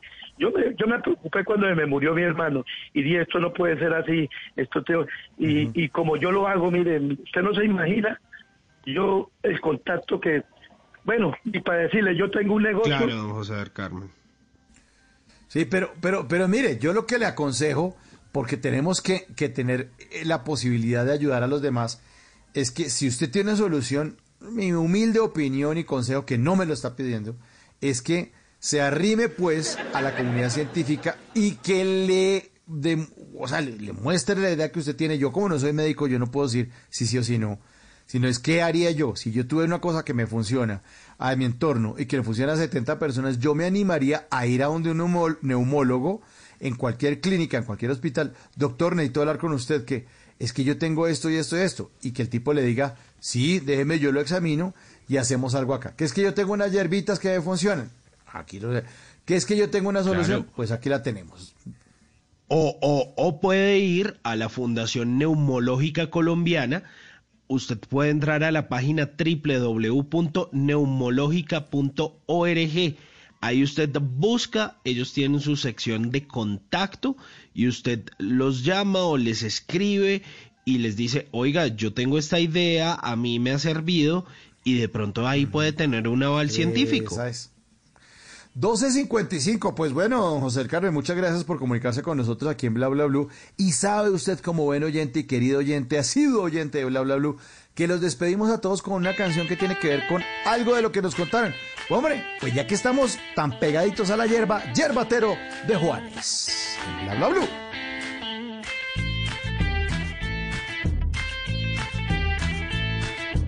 Bla bla. Conversaciones para gente despierta. Le traigo el remedio para ese mal de amor que le estremece. No se merece sufrir si su pareja le dejó. Oh, tengo toda clase de brebajes, plantas medicinales. Las he traído desde muy lejanos bosques hasta aquí. Soy hierbatero, vengo a curar su mal de amores. Soy el que quita los dolores y habla con los animales. Que yo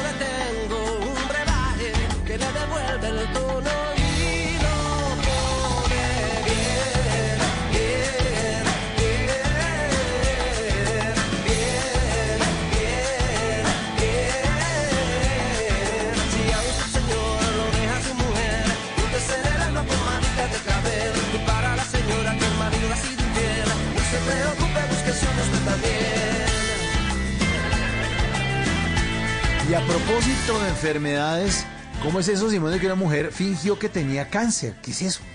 ¿Qué pasó con esa señora? Hágame el favor, la maña.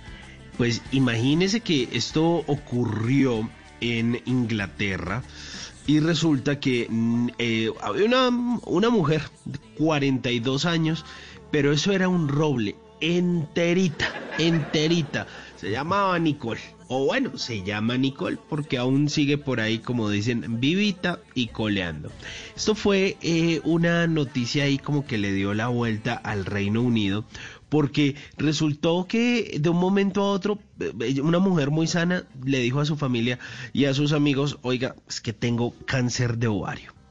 Y dijeron, y dijo, no, pues, ah, yo eh, sí, pero pues yo no tengo la plata y me toca pagar un tratamiento y tengo que pagar el tratamiento para curar la enfermedad y yo aquí con este cáncer de ovario.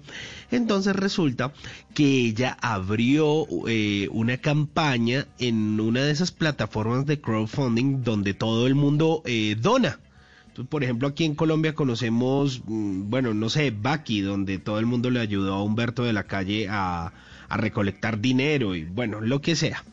Y entonces eh, abrió una campaña en una de esas plataformas y dijo, estoy recibiendo donaciones por unas 45 mil libras, eh, a ver si me puedo ayudar con el tratamiento de mi cáncer de ovario pues superó las expectativas, no solo recogió las 45 mil libras eh, que estaba esperando, sino que alcanzó a recolectar 49 mil libras. Eso es un buen, buen billete. O sea, le voy a decir esto, ¿cuánto es a pesos? A ver, esto, mire, si está la libra a 4 mil 815 y recaudó 49 mil estos son aproximadamente 235 millones de pesos. ¿Qué? ¿235 millones? En re... Uy, no, pues eso es un billete largo, largo. ¿Qué tal eso? ¿Ah? Y entonces luego se dieron cuenta que esta señora no estaba enferma, ¿ah? que no necesitaba ayuda para tratamientos, que todo fue falso, que todo se lo inventó. Entonces, pues imagínese, ¿qué pasó? Pues la señora, ni corta ni perezosa, se gastó la plata en entradas para ir a eventos, salidas a restaurantes, que viajes, apuestas, apostaba la plata, compró ropa, compró comida. Mejor dicho, se sintió rica por un par de días. Pues claro, luego se dieron cuenta como, venga, pero esta señora no, que, que tratamiento de cáncer y, y, y a ver, ¿y dónde están las pruebas y toda la cosa? Pues no, pues resulta que no estaba enferma. Pues pusieron la denuncia y obviamente la policía fue, le llamó la atención y le dijeron como, oiga señora, a ver qué pasa. Pues ella llegó e insistió, le insistió a la policía, no, sí, es que yo sigo aquí enferma. Subió una foto a las redes sociales y la gente seguía dudando porque ella no presentaba pruebas del tratamiento. Al final, pues se le acabó esta artimaña, su lujosa vida que le duró un par de eh, semanas y tuvo que tratar, o el gobierno eh, no solo la sancionó, sino que ahora le tiene que devolver todo el dinero a la gente Claro. que estafó. Claro, Hágame el favor. ¿cómo no? ¿Qué tal la mañita de la ma- señora, de doña Nicole? No, no, Nicole, ni, Nicole, Nicole tan ni pelezosa esa vieja. Una de la mañana en punto nos vamos, nos vamos con buena música. ¿A dónde irás? ¿A dónde irás, Nicole? Más bien le pregunto yo. Puerto Rican Power en Bla Bla Blue. me recordará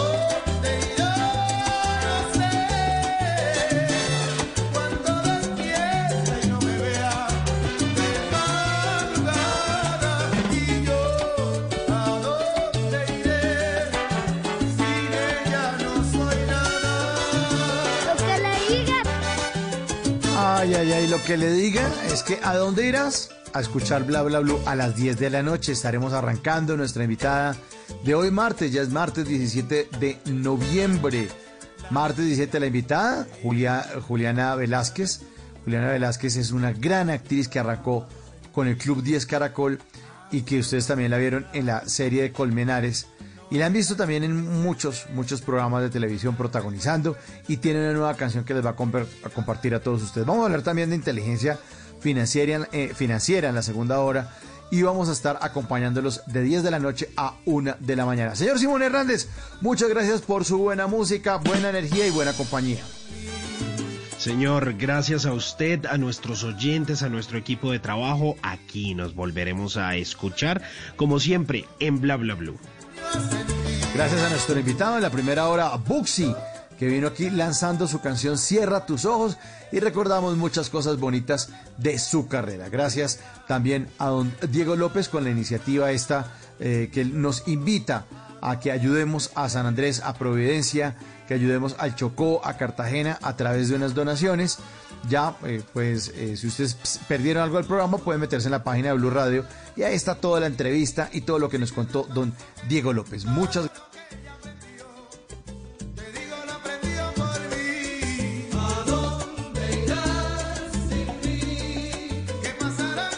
Ahí está, como siempre, como siempre les estaremos acompañando aquí en Bla Bla Blue. Ustedes quedan con la música, con la mejor programación de la música aquí en Blue Radio. Luego a las 2 la repetición de eh, Voz Populi. Bueno, hoy nos vamos por supuesto, eh, hasta las 4 de la mañana con todas esas noticias ojo, con ¿no? Eduardo Hernández Villegas. Luego.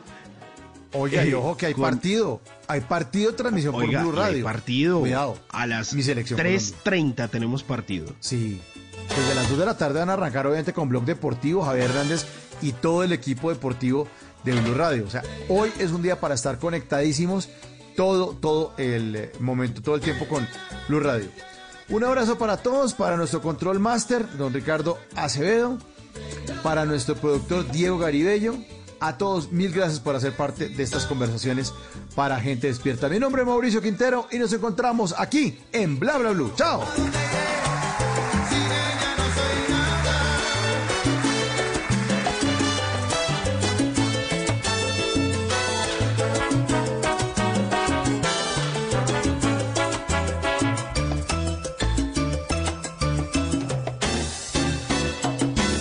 Las noches la única que no se cansa es la lengua. Por eso, de lunes a jueves a las 10 de la noche empieza Bla Bla Blue con invitados de lujo. Le saluda la chilindrina. Soy Bonnie Cepeda. habla Michelle Brown. Yo soy Liz Pereira. Checo Acosta, el príncipe del carnaval. Soy Claudia Bamón. Los saluda Alfredo de la Fe. Yo soy María. Con buena música, con historias que merecen ser contadas, con expertos en esos temas que desde nuestra casa tanto nos inquietan y con las llamadas de los oyentes que quieran hacer parte de este espacio de conversaciones para gente despierta. Bla bla blue. De 10 de la noche a 1 de la mañana. Bla bla blue. Porque ahora te escuchamos en la radio. Voces y sonidos de Colombia y el mundo en Blue Radio y bluradio.com. Porque la verdad es de todos. Una de la mañana y cinco minutos esta es una actualización de las noticias más importantes de Colombia y el mundo en Blue Radio. Desde el partido FARC se denunció ante la comunidad internacional y el gobierno un exterminio de excombatientes tras el homicidio de 241 firmantes del acuerdo de paz. Lady Esprilla. La Comisión de Seguimiento, Impulso y Verificación a la Implementación Componente FARC publicó una carta frente a los asesinatos a desmovilizados de la FARC que ha ocurrido últimamente. Algunas de las personas a las que está dirigida esta carta son el embajador de Cuba, el embajador de Noruega, la ministra del Interior Alicia Arango, Miguel Ceballos, alto consejero para la paz, el procurador, el defensor del pueblo y el fiscal de Colombia. El documento habla sobre el estado crítico, dice la carta, al que ha llevado el acuerdo de paz el gobierno del presidente Duque. Abro comillas, si en verdad este gobierno no quiere cargar con la responsabilidad histórica de haber hecho trizas el acuerdo de paz, es hora de que retome la senda trazada por el acuerdo final, que no es otra que la de implementación integral y la puesta en marcha del sistema de garantías de seguridad en el dispuesto, así como de la búsqueda de la paz completa. La carta también exige que se les brinden garantías a los firmantes del acuerdo de paz y que más allá de promesas les cumplan con lo pactado en La Habana, Cuba. Una de la mañana y siete minutos, el alcalde de Barranquilla, Jaime Pumarejo, informó que enviarán a San Andrés y Providencia una misión médica para ayudar a atender la emergencia registrada por el paso del huracán Iota. Diana Espina. A través de su cuenta de Twitter, el alcalde de Barranquilla, Jaime Pumarejo, expresó su solidaridad con los afectados por el paso del huracán Iota en San Andrés, Providencia y Santa Catalina. El mandatario informó que se encuentran atentos a las indicaciones del gobierno nacional y las condiciones climáticas para enviar una misión de 40 profesionales de la salud, entre médicos, enfermeras, auxiliares y personal de vacunación que ayude a la atención de la emergencia. Una de la mañana y siete minutos, el ministro de Defensa Carlos Gómez Trujillo anunció que ordenará un reentrenamiento especial en todos los batallones de instrucción del ejército en las acciones en el territorio nacional y el uso de armas, luego del trágico hecho en el que dos menores de edad perdieron la vida y donde uniformados de la institución estarían implicados.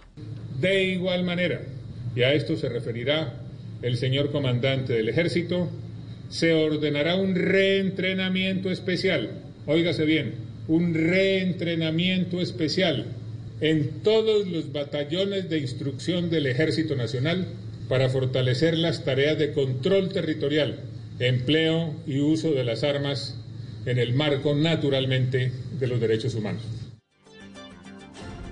Una de la mañana y ocho minutos, el joven actor Cristian Mosquera, quien hizo parte de la serie La Mamá del 10, falleció en extrañas circunstancias que todavía no se han explicado de manera muy clara. Michelle Quiñones.